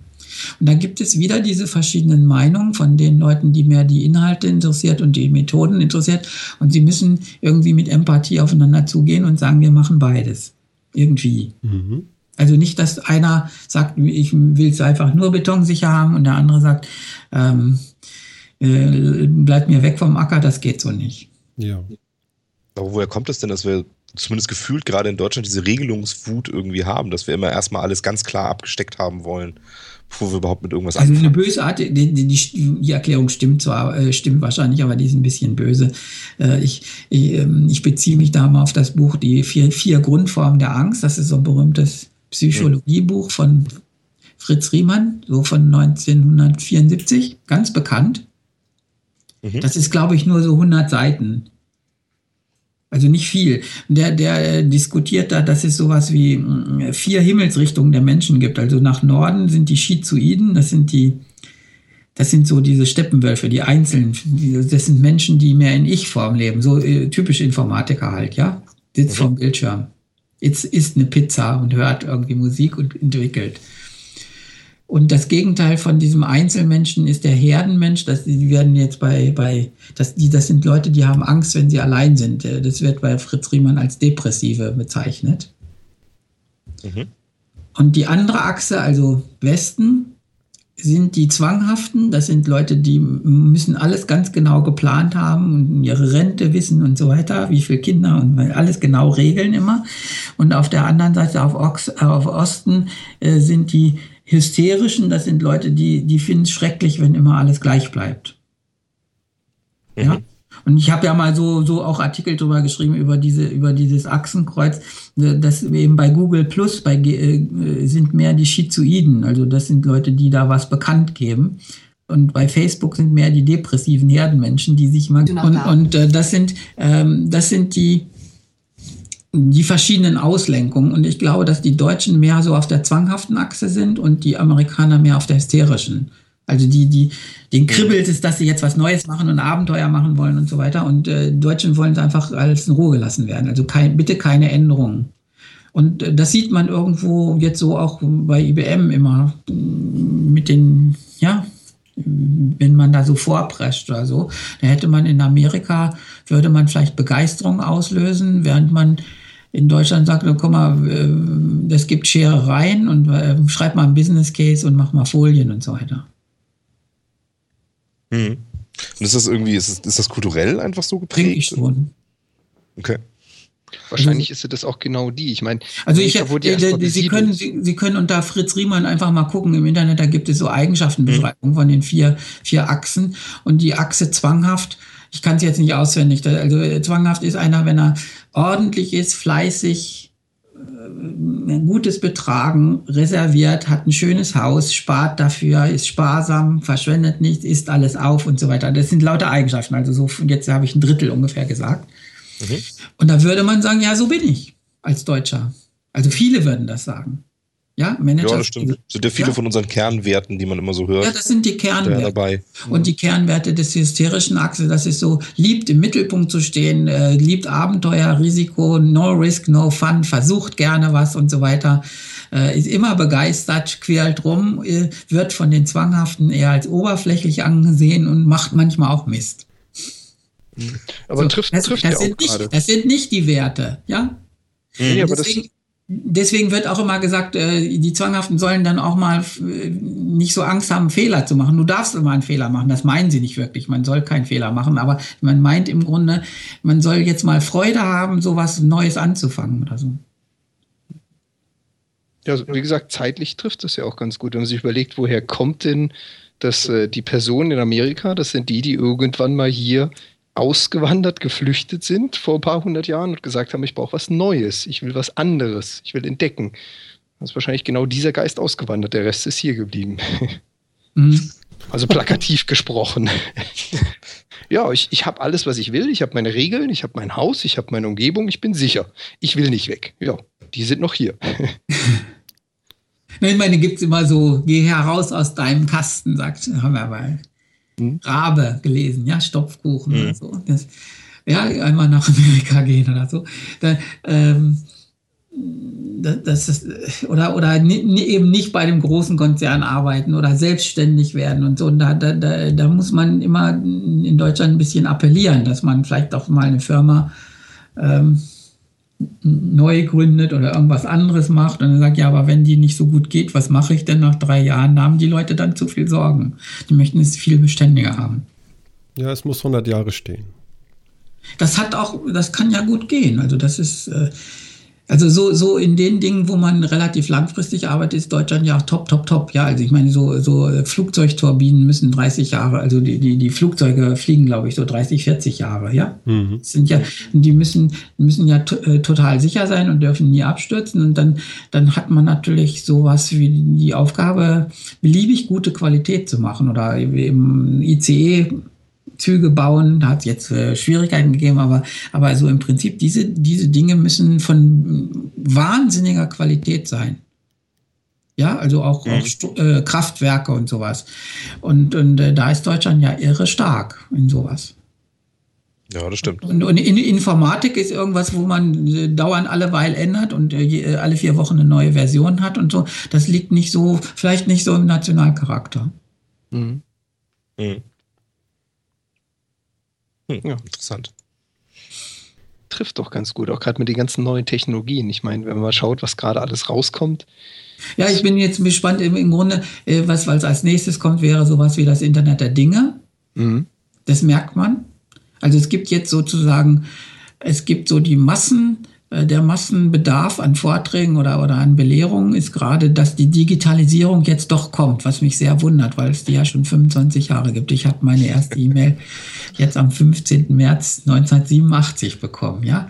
Und ich habe äh, ganz viele Vorträge rund um Amazon, eBay und so weiter und, und äh, über diese ganzen Entwicklungen, die wir jetzt haben, so in Ende der 90er gesprochen. Ja, ich war da bei der Post zum Beispiel und habe gesagt, die äh, wir brauchten unbedingt so gelbe Kästen vor jedem Haus, dass so maßvoll große Pakete dann eingeworfen werden können, weil die Leute jetzt bei eBay ganz viel Pakete bestellen, aber nicht zu Hause sind. Und das gibt einfach ein Problem. Sie sollen das lösen. Und schwupps doch an die Packstationen. Ja, da haben wir Ende der 90er lange drüber geredet. Jetzt, jetzt nächstes Jahr kommen ja die ersten Kästen dann vor die Häuser, wo, wo man das dann abliefert. Also nicht Packstationen, mhm. sondern richtig normale Briefkästen, so einfach, wo man das reinschmeißt. Und äh, ich bin so 15 Jahre durchgewandelt, äh, durch lauter Unglauben mit solchen Sachen. Da haben sie immer noch gesagt, nee, Pakete sind nicht das Geschäft. Äh, wir, wir leben vom Briefgeschäft. Da habe ich gesagt, ja, das äh, Pech. Also Briefe gibt es demnächst nicht mehr, das weiß man schon. ja, es gibt ja auch nur noch Reklame, also nicht mehr wirkliche Briefe. Und, und äh, man konnte das alle Zeit sehen, aber jetzt ist irgendwie so äh, auch der letzte Leute aufgewacht und sieht, dass die Digitalisierung auch für ihn gewisse Konsequenzen hat. Und das interessiert die Leute jetzt gerade sehr. Die, die Avantgarde ist jetzt schon irgendwie vom Internet ein bisschen wieder weiter. Die sagen jetzt mehr so uh, every, uh, Integration of Everything. Also wie kriege ich alles sozusagen unter ein Dach? Uh, man müsste jetzt so uh, an alle Dinge jetzt irgendwelche Sensoren dran machen und alle vielleicht mit so einem Betriebssystem von meinetwegen von Apple, Samsung oder äh, Google verbinden, dass, dass also sozusagen ich über, über mein Handy dann Zugriff habe auf meine Rollläden, die kann ich hoch und runter lassen, den Kühlschrank innen angucken oder auch die Türklingel bewachen, die Heizung ausstellen und so weiter. Das ist alles technisch kein Problem. Nur die, der Heizungshersteller hat keine Ahnung von Türklingeln und umgekehrt. Und jetzt gibt es äh, ein ganz neues Gemisch von interdisziplinären Neudiskussionen, also wo, wo quasi die ganzen Ingenieurdisziplinen, Maschinenbau, Sensorbau und die IT dann zusammentreffen. Das müsste fast ein neues äh, Berufsbild geben. Und äh, im Augenblick stehen, lauer, belauern sich für mein Gefühl ein bisschen die Informatiker und die, die Ingenieure, äh, wer, wer jetzt was machen soll. Mhm. Ja, weil wo jetzt die Produkte dann irgendwie auch zum großen Teil aus IT bestehen. Und das ist, äh, sind die beiden Berufsgruppen nicht gewöhnt. Und ich glaube, also in dem Sinne von, äh, was wir eben diskutiert haben, sind die Ingenieure mehr auf der zwanghaften Seite und die Inform also die sind nicht zwanghaft, aber die äh, verglichen zu den äh, verglichen mit den Informatikern sind. Die zwanghaften Informatiker sind vergleichsweise so hyperaktiv. Mhm. Müssen immer was Neues machen, ja? Ich mach's, weil es geht. Ich brauche keinen Grund, ich mach's einfach. Ja, dann sagt ein Ingenieur, guck mal, du musst schon gucken, dass so ein Auto zehn Jahre hält. Und dann sagt er, ja, das brauchen wir nicht, wir werfen die Handy nach einem Jahr weg oder so, ja? So lange lebt mhm. das gar nicht, ja, ja, genau. Ja. Bis dann habe ich eine neue Version geschaffen. Genau. Nee, mein, meins ist kaputt gegangen, das hatte ich mir äh, mit dem äh, Tarif gekauft, ja, so ja. zugekriegt, mhm. für 20 Euro im Monat. Und dann nach ein, dreiviertel Jahr hat, äh, ist es immer eingefroren, ließ sich kaum noch starten.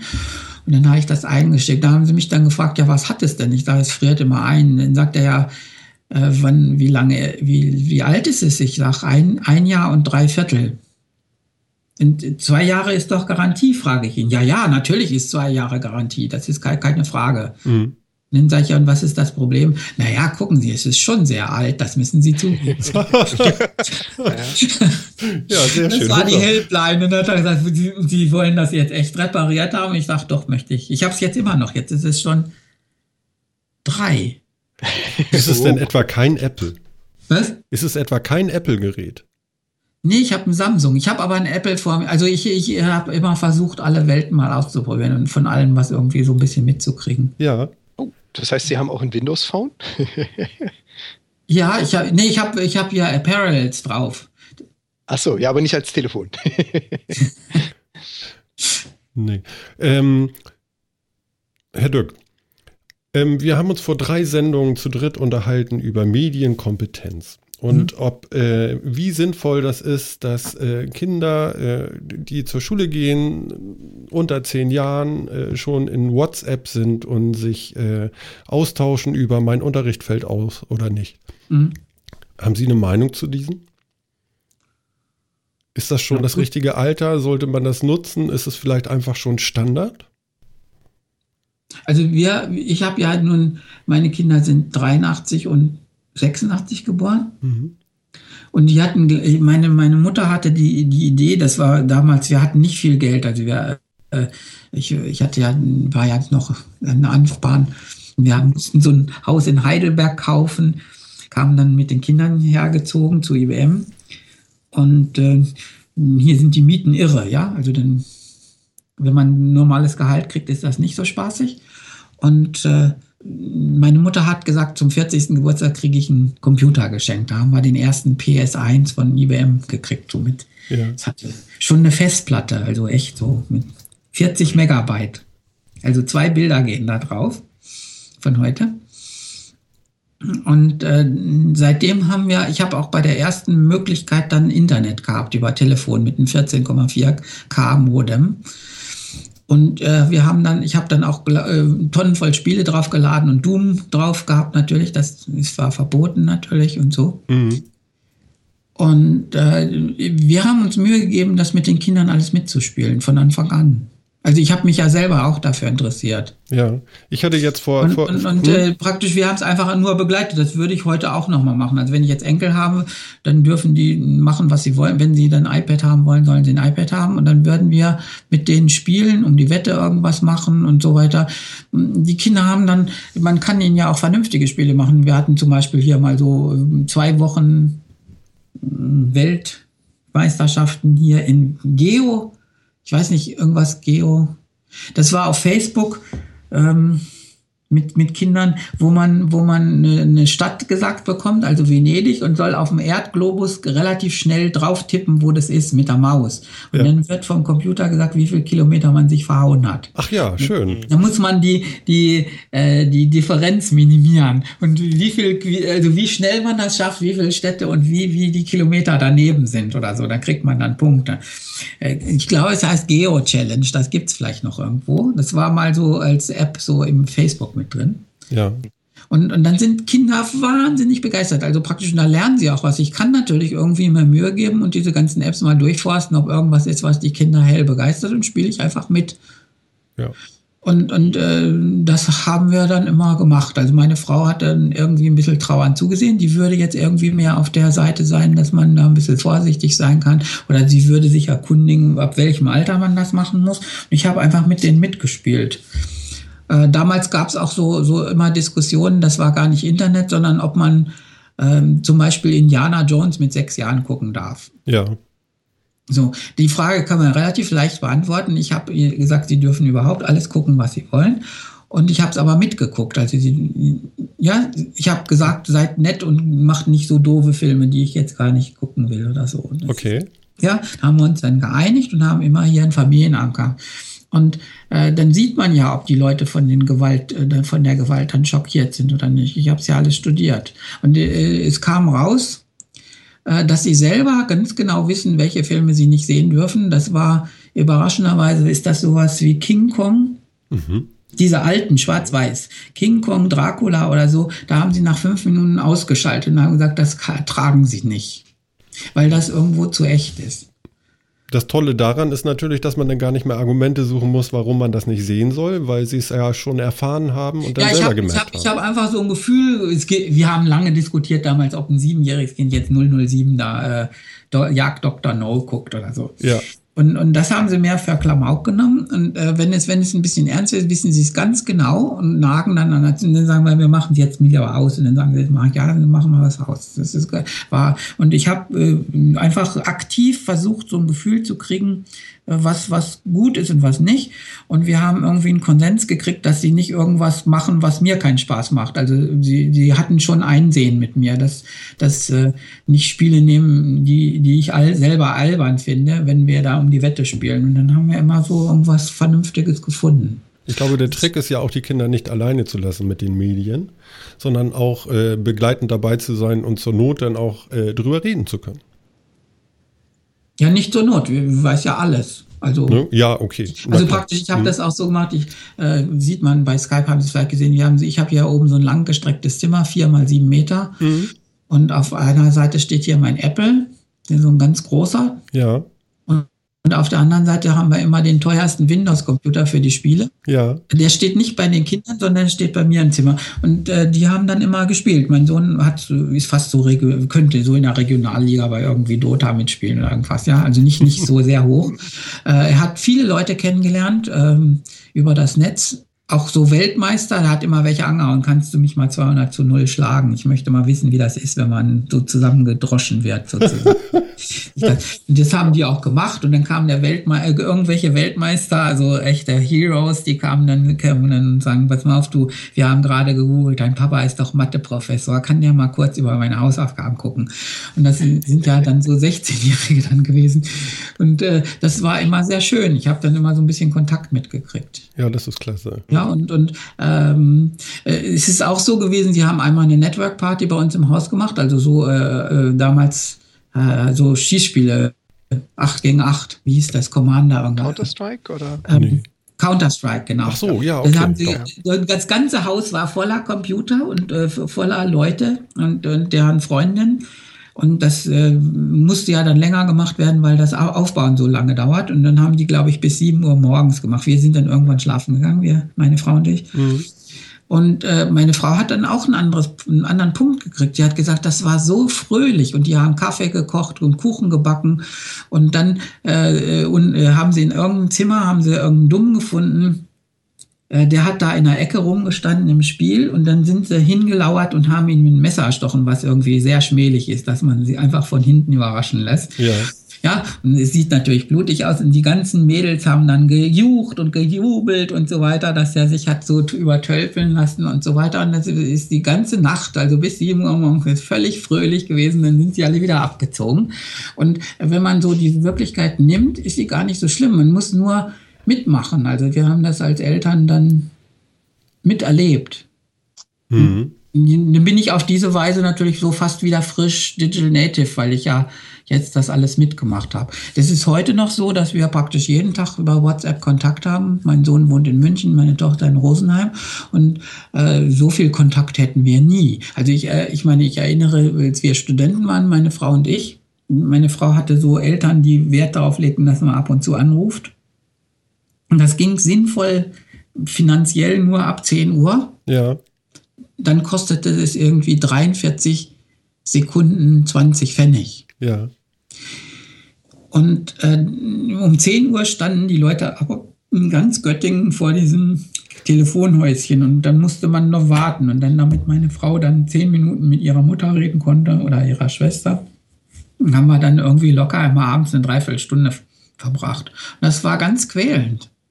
Ich meine, äh, äh, die Leute sollen sich da nicht immer hm, zurückwünschen in alte Zeiten. Das war auch sehr, sehr teuer. Ich habe ich hab als Manager noch 1990 bin ich Manager geworden, da mussten wir mal die Telefonrechnungen von Leuten untersuchen. Ja. Ähm, da hatten wir, ich glaube, 3000 oder 6000 Mark im Jahr für das ganze Zentrum oder sowas. Also das äh, in Minuten umgerechnet. Also es kostete damals am Tag eins, eine, eine Mark 20. Also wir hatten damals sowas wie für das ganze Zentrum 5000 Minuten im Jahr. Oh Gott, oh Gott. Ja, ja, und wir hatten dann schon Internet. Wir hatten 64K für 200 Leute. Vier, na, also ne, eine ISDN-Leitung. Ja. Und wir waren total glücklich, dass wir so schönes Internet hatten. Das hat auch richtig gut funktioniert. Ja. Und äh, ich hatte dann Mitarbeiter, die hatten wirklich vier Mark Telefonrechnung im Monat. Und dann hat man gesagt, kannst du nicht nach sechs Uhr äh, anrufen in Böbling im Labor? Ja, damals hatten wir überhaupt keine Kommunikation. Das haben die Leute überhaupt vergessen. Also man, man migriert ja so über die Jahre dahin. Aber 1990 war das so, dass die 10, 10 Mark Telefonrechnung war schon ziemlich viel. Und ich weiß noch, dass es einen ziemlichen Aufstand gegeben hat, als wir, wir haben Optimierung geforscht und so Optimierungsalgorithmen gehabt. Und dann haben wir die an Kunden verkauft auch Millionen Umsatz damit gemacht mit meiner Abteilung. Und dann musste man natürlich mit Kunden länger mal was besprechen oder reden. Und dann gingen die Telefonrechnungen explosionsartig hoch. Und dann äh, gab es dann oben Strom. Seid ihr wahnsinnig geworden? Wieso redet ihr? Ja, ich sag Leute, wir haben jetzt ein anderes Spiel, das sind Kunden. ja, mit denen redete man ja früher nicht. Da ist man eher mit dem Auto hingefahren. Und, und äh, die Sitten waren damals alle ganz schlimm. Das muss man sich historisch ab und zu mal klar machen und zu sehen, dass es gar nicht alles so böse ist. Natürlich gibt es jetzt irgendwie wieder so, haben sie sich ein bisschen gezankt, dass irgendwer im Urlaub äh, zu oft aufs Handy geguckt hat. Ich gehöre da auch zu. Nachvollziehbar, wenn man nichts im Urlaub mehr mitkriegt, wenn man nur am Handy hängt, ja. Irgendwo ist Schluss. Ja, gut. Aber, aber gut, da hat man heute eine größere Toleranz. Und wie gesagt, äh, Sie haben jetzt gefragt, ob es angemessen ist oder nicht angemessen. Mhm. Ich, werde es einfach mitmachen. Immer mitmachen. Wir haben also alle Spiele mitgespielt und ähm, uns auch für die Hausaufgaben interessiert. Ich muss sie ihm nicht muss ich jetzt nicht machen oder so, aber man kann da einfach mal so reingucken und, und bisschen ja. diskutieren, was sie gerade machen. Ja. Einfach, einfach die Sache mitleben. Und dadurch, dass der teuerste Computer immer hinter mir gestanden hat, äh, wenn jemand was spielen wollte, musste er jeweils in mein Zimmer kommen und dann ähm, war es irgendwo zusammen. Also es ist ein guter Trick. Mein Junior ist ja noch nicht ganz so weit, aber ich glaube, das werde ich beherzigen. Das ist eine gute Idee. Es, es stört beim Bücherschreiben. Also der Johannes ja. ist, ist, dann relativ laut, ja, so oder äh, der mag dann natürlich auch lieber, dass es richtig schießt oder so. Äh, ja, und es war dann viel, dann haben sie sich dauernd unterhalten oder gechattet und so weiter. Mhm. Ähm, wie, wie soll man das sagen? Das war in, in, so eine Familie zu haben, ist so, so wunderschön, dass, dass ich dann gesagt habe, dann halte ich es mal ein paar Monate länger aus mit, also es ist relativ lange, ist halt zu Hause geblieben, bis, bis, bis 27 oder so. Ja. Und es war einfach so schön, so eine Familie zu haben, dass ich sage, dann schreibe ich auch eben unter äh, vielleicht zu großer Lautstärke die Bücher. Und es geht auch. Nein, ich, ich, hätte ja auch sagen können, wenn er 18 ist, dann stelle ich den, den teuren Computer in sein Zimmer oder so. Das wollte er aber auch nicht. Ach so. Nee, es, es ist sowas wie eine wunderbare Männerfreundschaft draus geworden. Ja, das ist natürlich was ganz Tolles. so was ganz ja. Wunderbares. Da, da kann man ja nur gerade und so weiter. Und äh, es wollte dann gar keiner mehr, dass wir uns trennen. Und dann habe ich den Lärm hingenommen und er war dann immer hier. Klasse. Und, und äh, meiner Tochter ging es dann, die, die ist mehr so auf Bücher und so weiter und, und kann die meine ganze Bibliothek hier haben und so weiter. Das sind ganz andere Themen, die wir da besprechen. Ähm, das, aber es ist wirklich wunderschön, so Familie zu haben. Ich, die sollen jetzt mal Enkel kriegen, aber das hoffentlich ah, okay. das jetzt nicht. Herr Dück, zum Abschluss eine Frage habe ich noch, vielleicht zwei sogar, aber ist nicht sehr lang. Und zwar, äh, ich habe, äh, als ich Sie das erste Mal gesehen habe, das war äh, relativ spät. Äh, es war irgendwie Anfang dieses Jahres äh, Ihr Republika-Auftritt. Ja. Und äh, mir ist eins aufgefallen und da wollte ich mal fragen, wie das so äh, für jemanden ist, der da vorne auf der Bühne steht. Die meisten gucken gar nicht zu ihnen hin, sondern gucken auf ihre Laptops. Wie ist denn das so?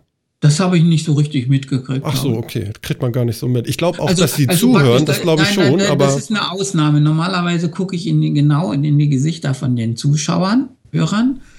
Mm, das geht ganz gut, wenn man so, ein, wenn man so eine Art Kino hat, wo das abgedunkelt ist. Und in, bei der Republika ist, steht man relativ grell im Licht, da sieht man nicht so viel.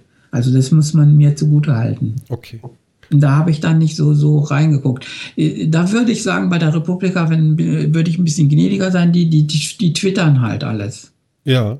Ja, ja also ich habe das auch schon mal jemandem erzählt. Ich, glaub, ich, hm? ich, hab, ich glaube nicht, dass das ein schlechtes Zeichen war. Also das würde ich nicht da nicht annehmen. Wenn, wenn das jetzt so, so auf dem Controller-Kongress wäre oder so, wo lauter introvertierte Leute normalerweise sitzen, wenn die das Handy zücken, dann würde ich mir irgendwie Gedanken machen.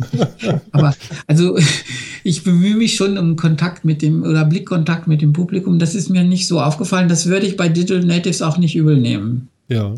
Also praktisch bei der ersten Republika 2011 äh, hat mein Handy vibriert während des Vortrags. Ich hatte das irgendwie so auf leise gestellt und das hat vibriert. Und dann hat das wieder vibriert und dann habe ich irgendwie nach Minute drei habe ich so äh, Angst gekriegt und ich habe gedacht, also ich habe wirklich gedacht, meine Sekretärin von IBM klingelt Sturm und es ist irgendwas ganz Furchtbares passiert. Und äh, das ist die ganze Zeit gewesen. Es hat äh, wirklich eine volle Stunde vibriert. Ja. Oder 50 mhm. Minuten.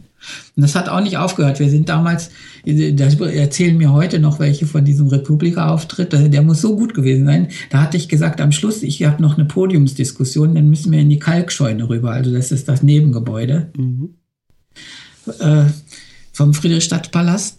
Und äh, da soll ich den größten Stau aller Zeiten gemacht haben. Ich erinnere mich auch noch, dass ich schwer reingekommen bin. Ich habe gesagt, ich muss doch diskutieren, lass mich doch mal selber rein. Und die wollten dann alle mitkommen. Kommen. So, dann muss ihr sowas los gewesen sein. Und dann habe ich noch eine Stunde diskutiert und das Handy hat nicht aufgehört zu vibrieren. Also ich habe mich auch nicht getraut, danach zu greifen, weil immer was los war. Und ich habe an den, ich glaube, an dem Tag haben mich 1000 Follower bei Twitter bekommen. Das war das. Also ja, das war das Vibrieren, ne? Du hast einen neuen Follower. Ja, genau, schön. ja, und äh, ich weiß nicht, ich habe, glaube ich, äh, so, so in den, in der, in den paar Tagen 2000 neue Follower bekommen bei der Republika 13 nochmal 1000 und jetzt aber 600, jetzt ebbt es ab, so. Also was, was dann an dem Tag passiert. Und jetzt, wenn, wenn man jetzt so äh, für die Republika in dem Monat, ich habe jetzt nur Monatszahlen, aber das werden wahrscheinlich die Tage sein, wenn man dann ein paar hundert Follower kriegt, ist das im Grunde okay, wenn, wenn, wenn die jetzt zum Handy zücken. Ich nehme an, dass die dann mal gucken, wer ist denn das überhaupt und so weiter. Und das finde ich völlig in Ordnung. Also für mich war es auf jeden Fall ein ganz toller Tag an dem Tag, als ich das Republika-Video auch gesehen habe. Ähm, in den ersten Momenten habe ich gedacht, Nanu, wer ist das? Und mit einmal haben sie bei mir im Kopf irgendwelche äh, Synapsen verschaltet und mit einmal dachte ich so, guck mal, es gibt doch auch noch Menschen, die so ähnlich denken wie ich manchmal. Genau. Und das, das, war sehr schön. das, ist, das ist noch so meine schüchterne Attitüde von früher. Ich bin jetzt wirklich so ein ganz schüchterner Mathematiker früher gewesen. Ja. ja? Sehr introvertiert. Mhm das ist jetzt ein bisschen weg, dadurch auch, dass ich immer Reden halte. Aber ich, ähm, dieses Introvertierte hat irgendwie, macht mir einen Schaden. Ich kann nicht wirklich auf die Bühne kommen und sagen, so wie ein normaler Manager, hallo, ich bin glücklich unter euch zu sein. Ich begrüße euch alle. Ich begrüße ja. insbesondere den regierenden Bürgermeister Brandenburg, Potsdam, sonst was. Und das kriege ich nicht so richtig rüber. Und dann, äh, ich brauche immer so eine Minute, um auf der Bühne ein bisschen warm zu werden, guck mich um, äh, guck, ob der, die, die Folien sich weiterschalten abschalten und dann fällt so ein bisschen die Scheu ab und dann fängt man eigentlich erst nach drei Minuten wirklich an zu reden. Aber das macht das Ganze auch so ehrlich und das hat mich auch sehr begeistert, muss ich sagen. Ja, dieses äh, quasi das, dieses, dieses Hallo Leute. Äh, äh Chaka.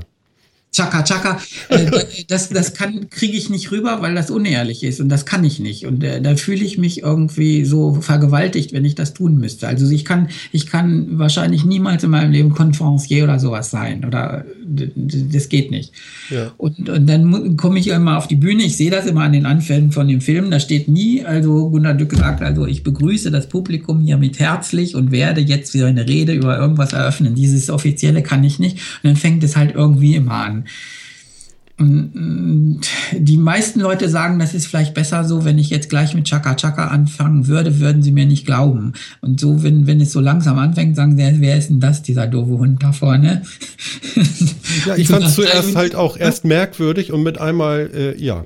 Ja, ja, das, das sagen mir ganz, ganz viele. Das, mhm. Äh, das ist wahrscheinlich so im Ursprung von, von meiner Kernpersönlichkeit dem geschuldet einfach. Ja.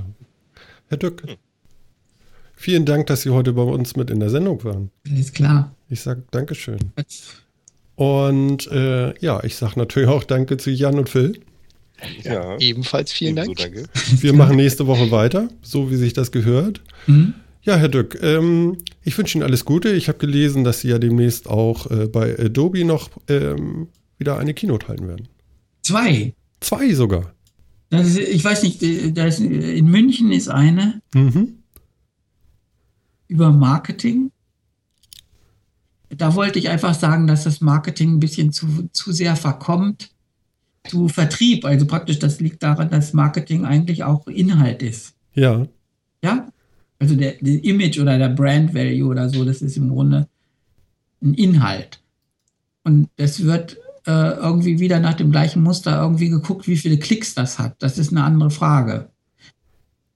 Ja, wenn ich zum Beispiel einen blöden Witz auf Twitter mache, der hat viele Klicks, aber der hat keinen Impact. Das macht die Marke nicht besser, wenn ich einen Witz drüber reiße. Mhm. Und da wollte ich drüber reden. Über sowas. Und dann ist einen Tag davor eine Konferenz auch von Adobe in Köln. Da geht es aber mehr um so, ähm, ja, dieses hysterisch versus zwanghafte. Da geht es eigentlich mehr um Kommunikation und die Kommunikation die muss eigentlich heute sehr viel schneller gemacht werden. Also dass man, dass man gewisse ähm, Instrumentarien oder, oder, oder Softwareumgebungen hat, wo man so ganz schnell die ganzen Channels befüllen kann. Am besten fast in einheitlicher Form, dass man das nicht für jeden Browser einzeln machen muss und so weiter. Da gibt es Arbeitsumgebungen mit, mit Bildern, dass man die zuschalten kann aus mhm. irgendwelchen Fotostocks und so weiter und dass man das irgendwie relativ schnell, einen sehr schnellen Internetauftritt zu bekommen. Da, da geht es mehr auf Zeit. Ja, bei dem anderen, beim Marketing würde ich sagen, sollte man ein bisschen mehr auf Impact gucken und nicht so sehr auf Hektik. Also von meiner Seite aus kann ich nur sagen, ich freue mich auf ein Video von dieser Veranstaltung. Lieber Herr Dück, ich sage nochmal Dankeschön und äh, vielleicht hören wir uns nochmal wieder. Alles klar.